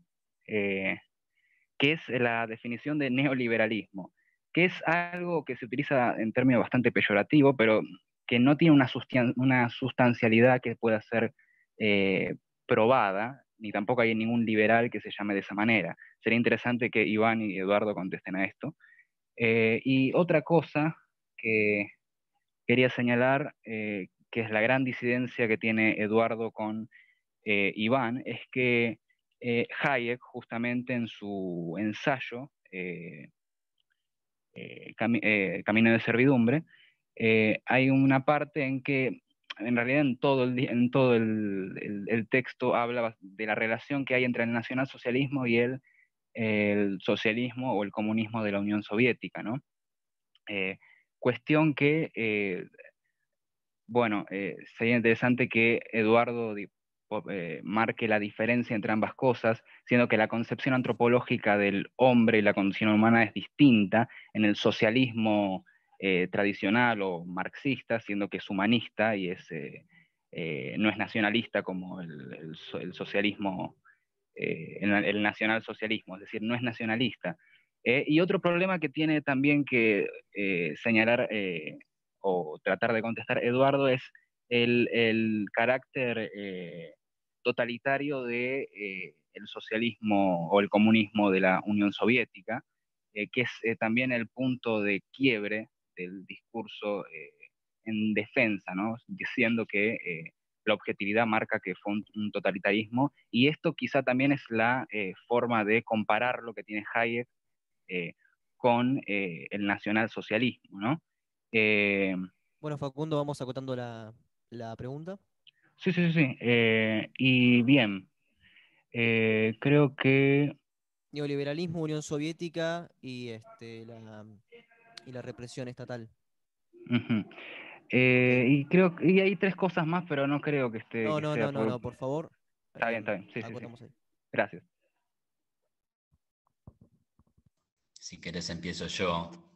Eh, voy, a, voy, ser breve porque en realidad tendría que simplemente coincidir en que en general neoliberalismo es una frase, es una palabra que se usa para bajarle el nivel a la palabra liberal. Nadie se anima a enfrentarse con la palabra liberal, porque la palabra liberal eh, viene de libertad y, todos valoramos mucho la libertad. De hecho, eh, hasta, hasta, grupos de izquierda eh, hablan de liberación, o sea que imagínate que, la libertad es, una cosa importantísima en donde nos disputamos eh, esa cuestión. Imagínate que no, no, sería muy estratégico ni muy inteligente atacar a los liberales y al liberalismo si vos querés ser el, garante de, la libertad. Entonces se dice, sos neoliberal.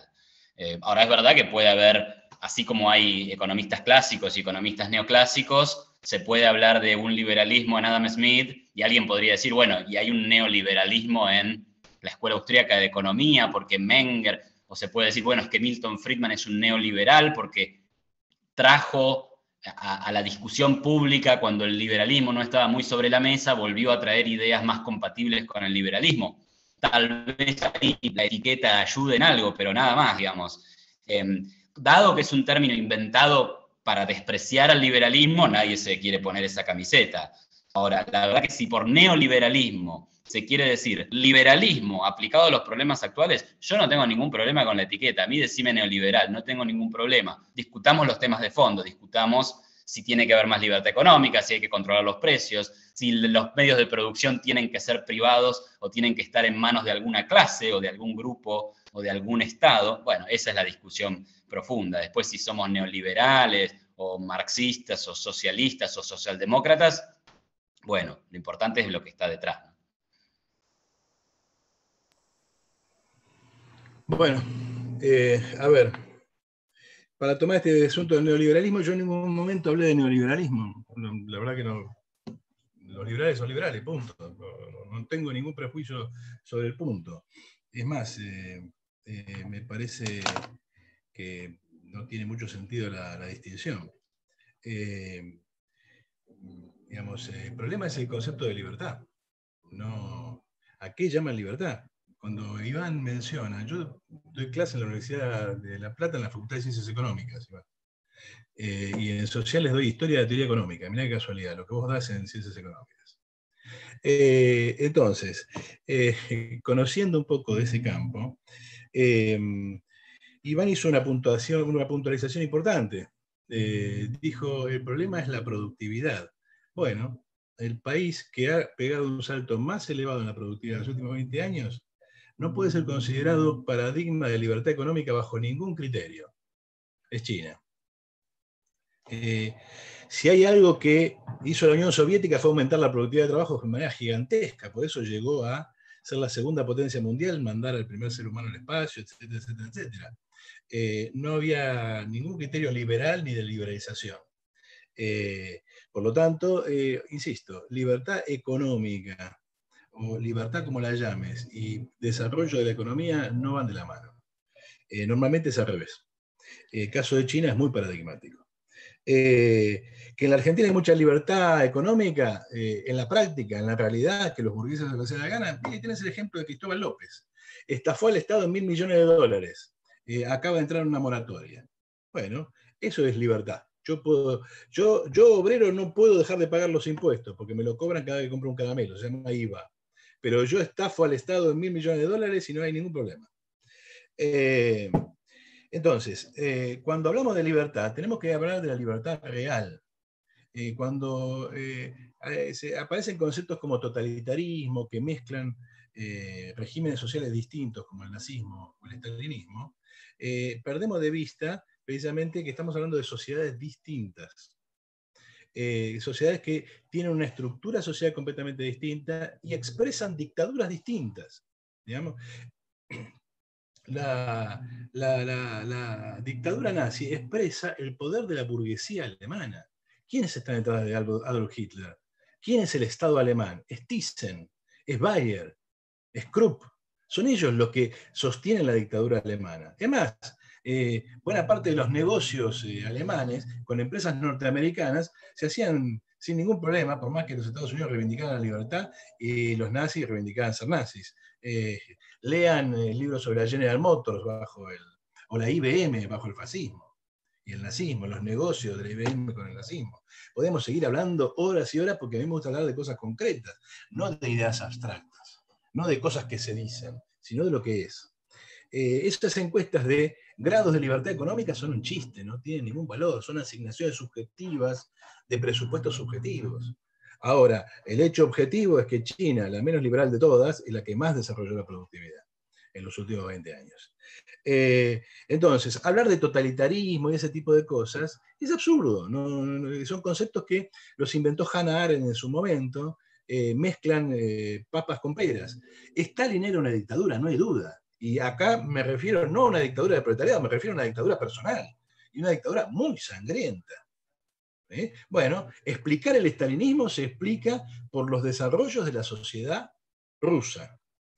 Hitler era un, dictador tremendamente sangriento, pero no vas a explicar a Hitler simplemente por una cuestión de modales, tenés que explicar el capitalismo alemán.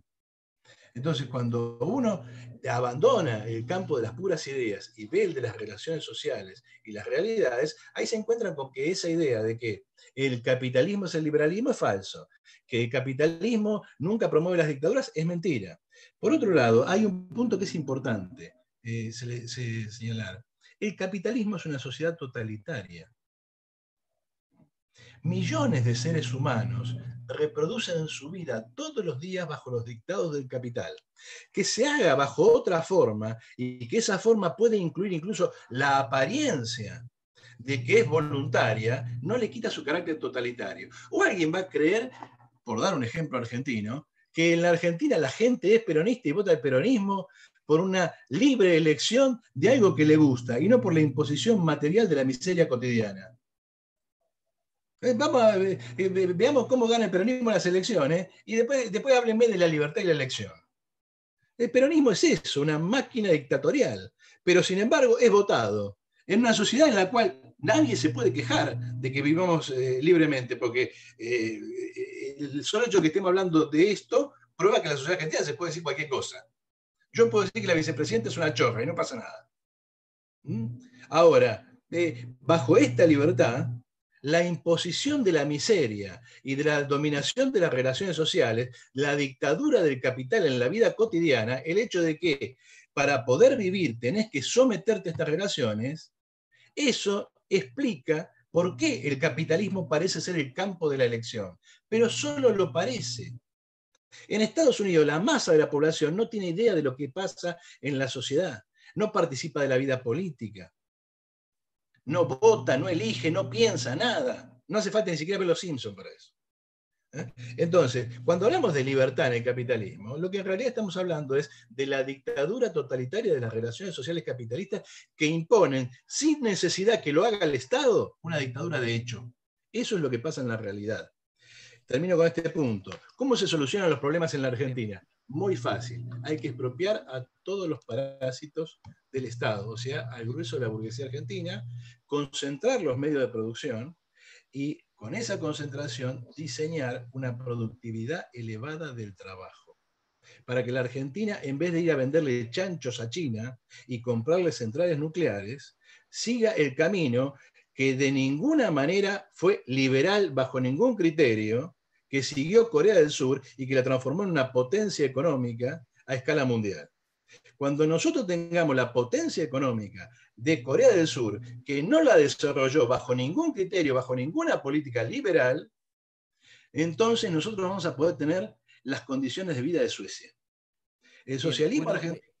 Sí, pasamos a, otra pregunta que puede estar relacionada con, que puede estar relacionado eh, lo que queremos saber, eh, lo queremos hablar con, con, los, con, los, con, los, disertantes, era si aceptaban dos preguntas más del público y dos preguntas más, este, perdón, este, dos preguntas más del público, una de Matías y una mía, si, si estaban de acuerdo. Sí, por mí lo que sí, yo diría una del público y, las dos de ustedes, pues si no también se va a hacer eh, muy largo, me parece, ¿no? Sí, sí, está bien. Bueno, bueno, perfecto. Última del público y es para Pedro Talavera. Hola, sí, ¿qué tal? Eh, una pregunta para Eduardo. Eh, quería saber eh, cómo usted puede justificar, cómo puede usted redebatir la teoría del valor, la crítica de la teoría del valor y la teoría de la explotación de von Bauer y de Menger sobre la teoría del valor. Y lo invito a que vea el video de Iván Carrino de, por qué no funciona el socialismo de la Fundación Libertad y Progreso. Gracias, Pedro. A ver, eh, eh, la respuesta es sencilla, digamos, acepto la invitación a ver lo que quieran, pero la respuesta es sencilla. Ni von Bauer ni Menger tienen idea de qué llama Marx valor. Y la refutación de estas supuestas refutaciones ya fue hecha hace mucho. Yo, para no perder el tiempo, porque la refutación de esto tiene características técnicas, preferiría, eh, ya que me invitan a ver los eh, videos de Iván, preferiría invitarlos a mis clases de eh, teoría económica en la Facultad de Ciencias Sociales. Ahí podemos desarrollar con más detalle el tema y explicar por qué ni von Bauer ni ninguno de los críticos entiende realmente qué dice Marx con valor y desarrolla conceptos completamente ingenuos y absurdos sobre lo que es el, valor. El problema de los liberales es que, fíjate Iván que no dije neoliberal, es que no leen a Marx, no lo entienden y por lo tanto no pueden criticarlo. Eh, vamos con una pregunta mía, una pregunta de Facundo y cerramos este evento que fue muy interesante. Eh, por ahí podemos hacer los cuatro una reflexión final sobre lo hablado. Eh, yo quería empezar con estas preguntas de los moderadores. Una pregunta para Iván, porque bueno, Eduardo brevemente, hace muy, muy poco tiempo, dio más o menos unas ideas de lo que para él sería la solución al capitalismo, bueno, al, sistema económico en realidad argentino. Y me gustaría que vos, Iván, tengas también un tiempo para explicar, según vos, cuáles serían los planes, las políticas concretas, las aplicar para que, bueno, Argentina no solo salga de esta crisis de la pandemia, sino que salga de la crisis, esto es algo que, yo más o menos eh, intenté decir anteriormente, no sé si se entendió, en eso estoy de acuerdo con, Eduardo y creo que es innegable que Argentina no, no es que está en una crisis ahora por esta pandemia, sino que está en una crisis cíclica desde hace muchísimas décadas y que, bueno, eh, es muy clara, tenemos una inflación que no, no para de crecer hace, hace muchísimo tiempo, básicamente eh, desde la segunda presidencia de Cristina esto se fue eh, haciendo cada vez más exagerado, y me gustaría que justamente digas cuáles serían las políticas concretas para superar esto, esta, crisis cíclica, esta crisis inflacionaria principalmente, y bueno, claro, esta crisis producida por la pandemia.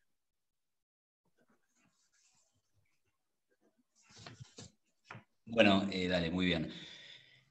Primero igual yo, ah, digamos, aclararía que el 2020 es un año absolutamente atípico y es una crisis derivada de la pandemia. Pero es verdad que entiendo lo que vos decís que hace, hace bastante que Argentina viene mal, digamos, ¿no? En términos de su PBI per cápita tenemos 10 años ya fácil de, retroceso, salarios reales que, están mal, por lo menos hace también hace 10 años, con los últimos tres agravándose más.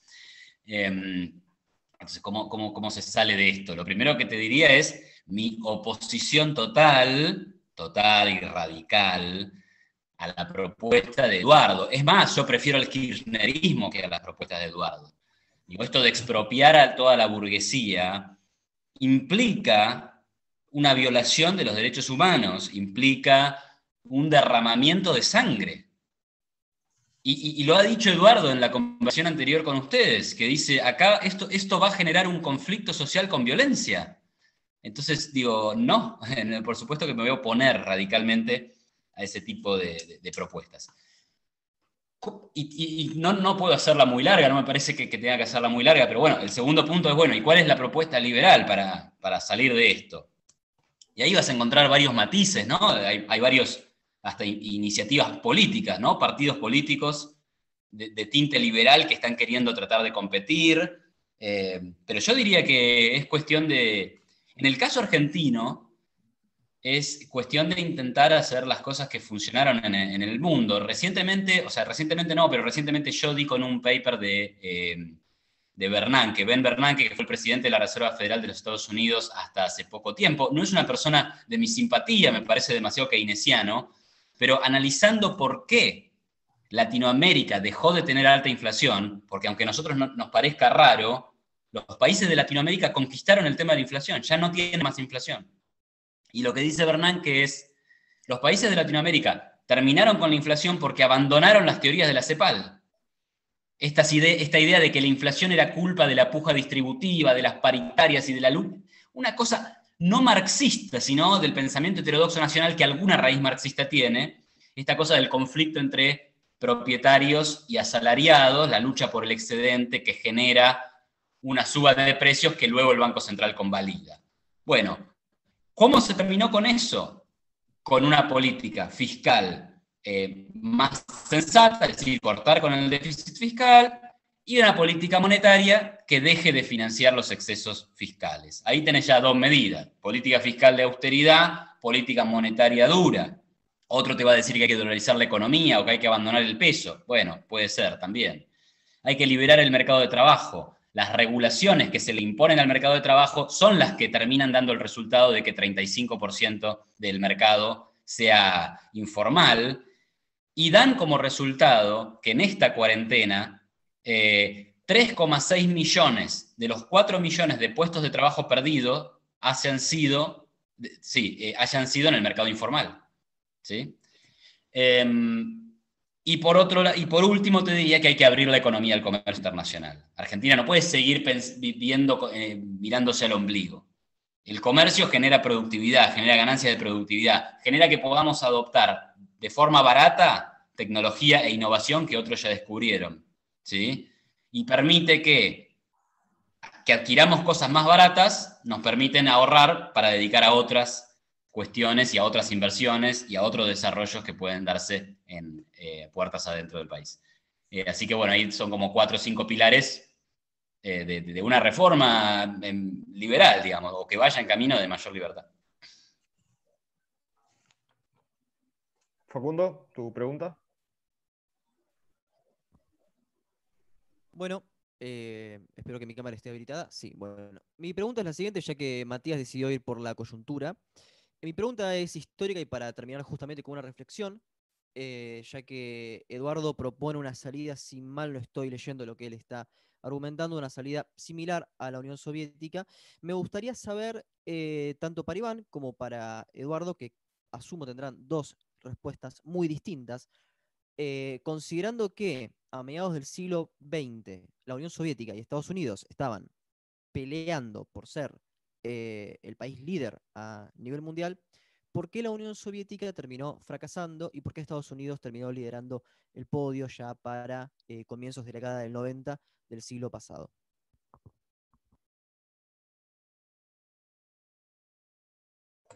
A ver, eh, me quería referir a algo, antes a algo que dijo Matías.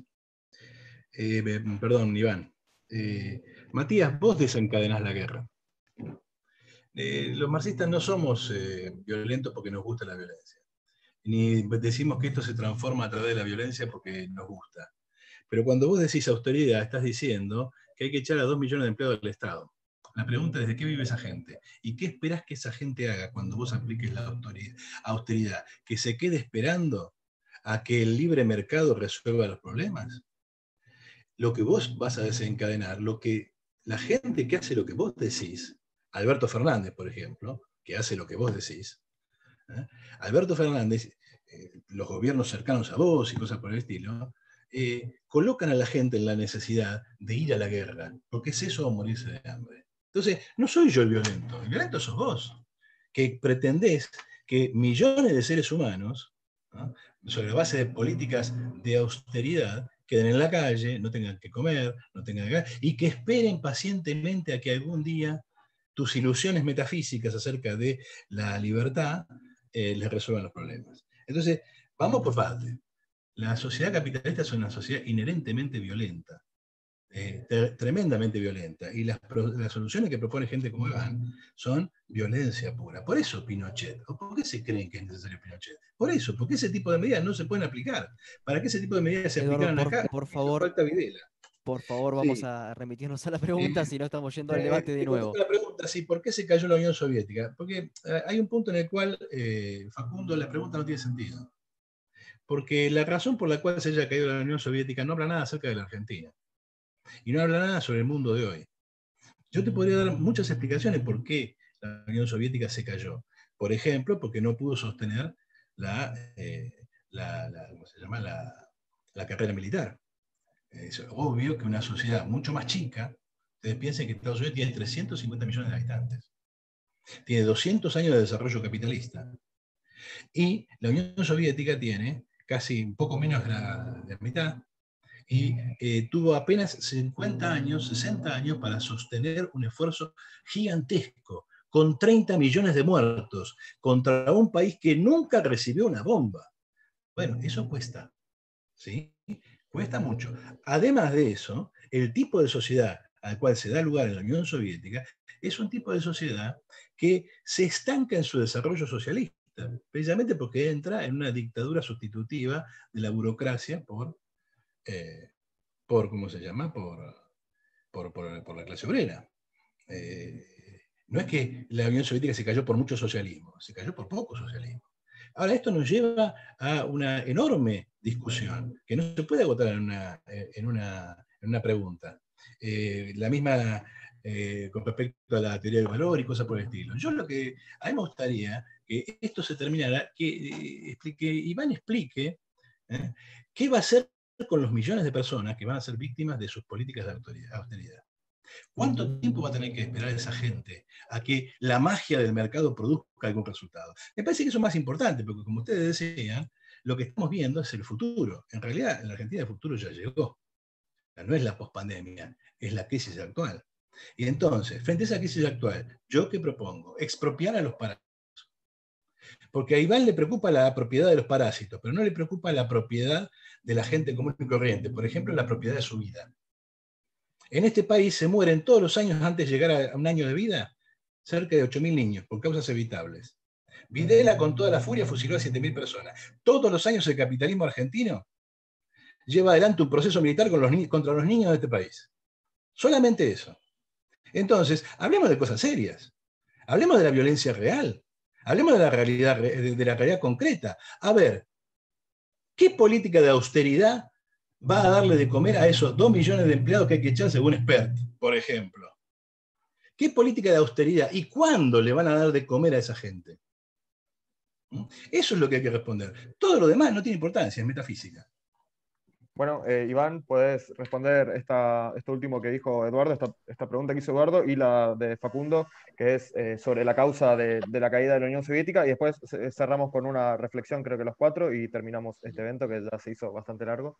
Em, las políticas de austeridad son las que hicieron que, o sea, las políticas de austeridad que yo digo, control fiscal, control monetario y demás, ya se aplicaron en países que en Latinoamérica terminaron con la inflación y no hay ninguno de los desastres que, menciona, no hay ninguno de, los desastres que menciona Eduardo. Em, y plantear, digamos, que, la violencia es el capitalismo, a mí me suena a Orwell, ¿no? Este, esta, idea de pervertir las palabras directamente. Em, y sobre el fracaso de la Unión Soviética, yo diría algo muy sencillo, que es que la Unión Soviética fracasó porque intentó llevar hasta las últimas consecuencias el proyecto ideado por Marx. El resultado fue pobreza, eh, esclavitud y exilio. Y la gente, tarde o temprano, se harta de eso. Ese es el fracaso de la Unión Soviética.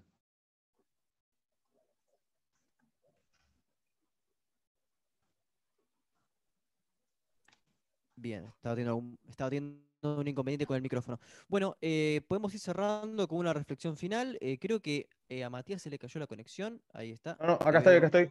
Tenía que abrir la puerta. Ok, buenísimo. Bueno, por, mi parte, este, me gustaría decir que bueno, ha sido un intercambio muy rico. Por supuesto, esto no, no va a ser una votación. No vamos a estar este, diciendo quién ganó y quién, y quién perdió. Cada uno em, interpretará esto como, como le parezca. Lo interesante es que pudimos frenar un poco, reflexionar y escucharnos eh, en tiempos donde la comunicación es cada vez más veloz y el discurso del otro termina siendo soslayado. Así que celebro que esto se haga, será el primero de varios eventos, totalmente a contramano de lo que se suele este, ofrecer por YouTube o por cualquier medio de comunicación de masas. Eh, por mi parte, este, considero que ha sido un honor tenerlo a Iván, eh, a Eduardo, y le agradezco a todas las personas que se han subido al Zoom. Eh, más allá de que teníamos capacidad de 100, subieron 81. Se han perdido algunos en el camino, otros están en YouTube en vivo. Eh, así que no tengo nada más para decir, creo que ha sido una jornada muy rica para los cuatro. Entonces, Matías. no, yo quería decir, bueno, reforzar eso que dijiste al comienzo de tu intervención que hay que dejar de pensar los debates como que hay un ganador y un perdedor y empezar a, pensar eh, los debates como que todos ganamos en cierta, cierta parte, escuchando opiniones diferentes a las nuestras. Y eh, bueno, nada, el resto estoy totalmente de acuerdo con lo que dijiste. No sé si Iván y Eduardo quieren reflexionar también sobre esto. Yo diría que comparto, digamos, su, filosofía, su forma de ver esto en términos de, que hay que charlar y conversar y, no, no, tanto la cosa de te gano, me ganás, te maté, te arruiné. Dicho esto, también digo que, bueno, que eh, personalmente con, Eduardo no tengo nada, nada, nada en contra de, él y, bueno, lo respeto como, como persona, como profesor, pero realmente no puedo no decir que sus ideas me parecen eh, muy terribles, abominables, y, que, necesariamente veo que llevan a, la violencia y al ataque a derechos básicos de las personas, que no resultan admisibles con, con, la ética y, bueno, y, ya en ese plano, digamos, queda en segundo plano la cuestión de, la economía, que obviamente que va a andar mal, ¿no? Eh, pero bueno, nada, está bien que las posiciones se contrasten y, que podamos hablar desde diferentes puntos de vista, y creo que también eso debe contribuir a que, bueno, las cuestiones queden en esto, en, debates más, más académicos, más intelectuales, y que no llevemos a la práctica, digamos, semejantes propuestas que desde mi punto de vista, por lo menos es muy evidente, que llevarían a una violencia y a un sojuzgamiento eh, inadmisible, que no, que, no, tenemos que permitir bajo ningún concepto, nunca, jamás. ¿no? Eh, así que bueno, eso, y nada, espero que haya sido de interés para, todos y que por lo menos motive a mucha gente a leer de estos temas, a seguir elaborando y, y continuar la discusión, ¿no? Pero bueno, gracias.